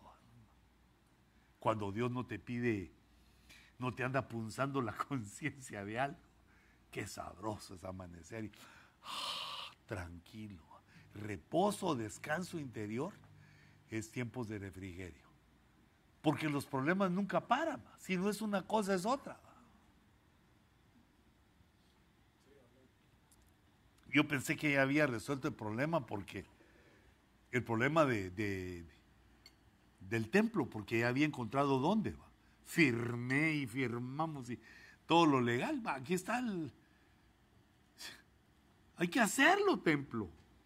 Es un problema y ahora quiero quitar esto, ¿no? Porque se cae. Entonces, problema tras problema, tras problema, tras problema. Pues no es así la vida de problemas. Entonces, como no se pueden evitar todos los problemas, lo que podemos hacer es traer del, del cielo, que vengan de la presencia del Señor, ese descanso interior, inquietud y confianza. Mira como cuando la esposa se le queda viendo a uno, te clava los ojos así, mm, te clava la mirada, ¿va? Y vos así, inocente como un bebé, te le quedas viendo también. Y ella queriendo ver adentro de los ojos, así que, qué mentira te cacha. ¿Qué, qué, tiene este condenado? Y vos tranquilamente. Como no leyó nada en los ojos, se agarra el celular ahí a ver a quién. Nada. Hijita, ya con eso, date por tranquilo. No vas a hacer como aquellas hermanas. Antes me empieza a recordar de su pasado. Recordate que en 1973 te vi que ibas con aquella mujer. Era mi prima, mi amor. Nunca me lo comprobaste.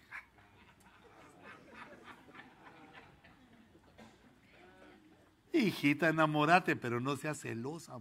¿Sabes a dónde se conducen los celos? A la atención de tu marido. O sea que tu marido cuando almuerce contigo no encuentre otro lugar más delicioso que ese lugar que tú le pones ahí.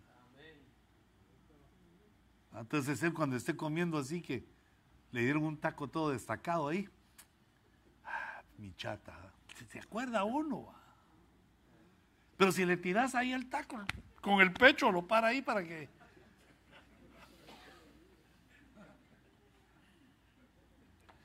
Hijita, atendelo cuando esté cansado, sobale sus patillas, hombre.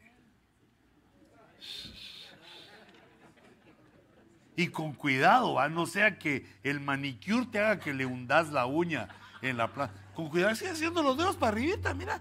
Sobale, hombre. Ya te he dicho la amenaza que hacen los hermanos. Si no me sobas vos, me voy con las chinas.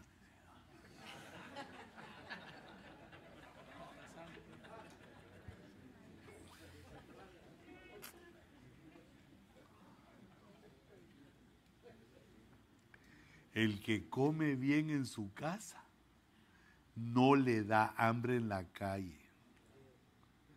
Hagamos las cosas de amor bonitas en nuestra casa. Pues yo te sugiero, porque si no, ya de viejo vas a querer andar haciendo eso, ya para qué. Ahorita, Cela. Ahorita que todavía se sabe que hace aire en San Juan, ¿va? para sacar así de bravo a César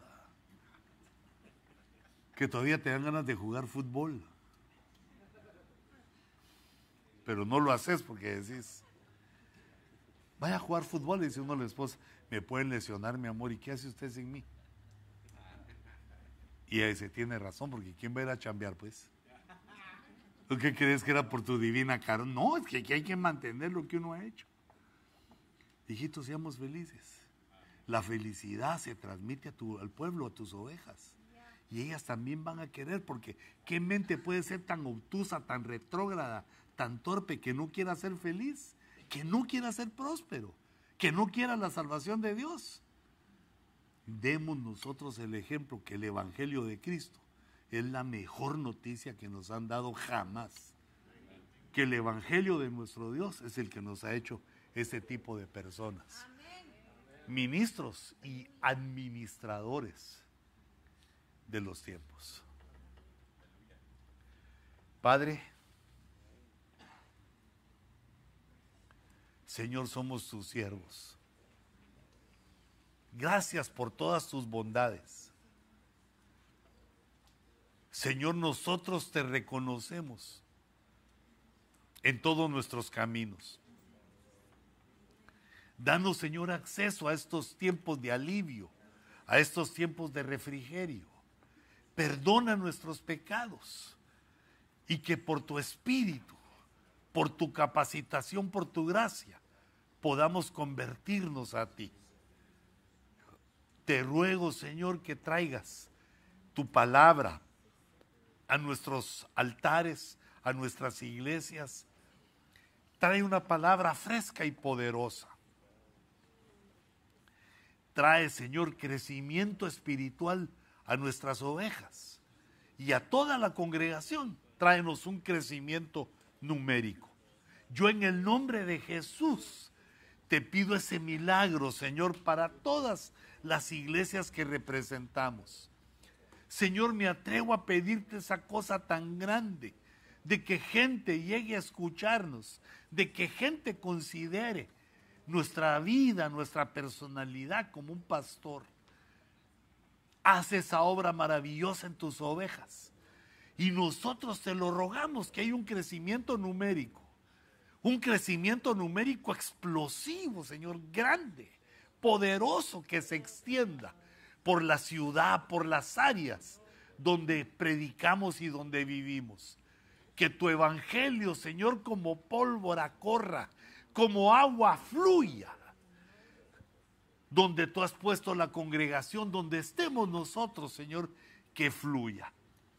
Y Señor, ante el crecimiento de la iglesia, que es algo que el hombre no puede hacer, que no está en nuestra capacidad y en nuestro poder, ni en nuestro poder, nos acercamos a ti para rogártelo. Danos, Señor, al que no tiene su congregación. Señor, y a los que tenemos, fortalécelas. Como fortalece nuestra vida, fortalece, fortalece las iglesias. Te lo pedimos, Señor, en el nombre de Jesús. Señor Jehová de los ejércitos, te lo pedimos con confianza, porque tú eres nuestro Dios. Y mientras ese día llegue, mientras ese día se aproxima, nosotros, en paciencia, en paz, en fe, esperamos tu mano poderosa haciendo la obra en nuestra vida y en nuestra congregación. Ponemos delante de ti, Señor, nuestras cargas. Ponemos, Señor, delante de ti nuestros errores, nuestros pecados. Los ponemos, Señor, delante de tu altar para pedirte tu perdón. Llénanos de tu gracia y de tu espíritu Llénanos de tu gracia, Señor, y de tu espíritu. Que haya abundancia de gracia en la palabra que demos, en la forma de comportarnos. Para que haya, Señor, también plenitud de tu espíritu, para que haya dones espirituales, para que haya el mover, el fluir de tu unción en cada congregación que aquí representamos. Y te ruego también, Señor, que mires nuestra humildad, mires, Señor, nuestros diezmos, nuestras ofrendas, y los recibas. Señor, si hemos cometido algún error antes, por favor, hoy bórralo con tu sangre poderosa y danos un reinicio para que no se escapen de nosotros las promesas que le has dado a aquellos que saben dar a tu alfolí. Te ruego, Señor, que recibas nuestra ofrenda generosa, que sea olor agradable para ti y que sirva, Señor, para la obra, para tu obra. Multiplícala en cada pastor, multiplícala, Señor, en cada siervo tuyo, para que haya abundancia en todas nuestras congregaciones. Así, Señor, lo hemos recibido por tu palabra. Y así también, Señor, lo creemos. Y por lo tanto que lo creemos, también te obedecemos y con gratitud y generosidad, esperando tus promesas, nos acercamos a tu altar con nuestras ofrendas y nuestros diezmos. Que venga sobre nosotros tu paz, tu salud y tu fuerza para la gloria de tu nombre. Gracias Señor. Amén.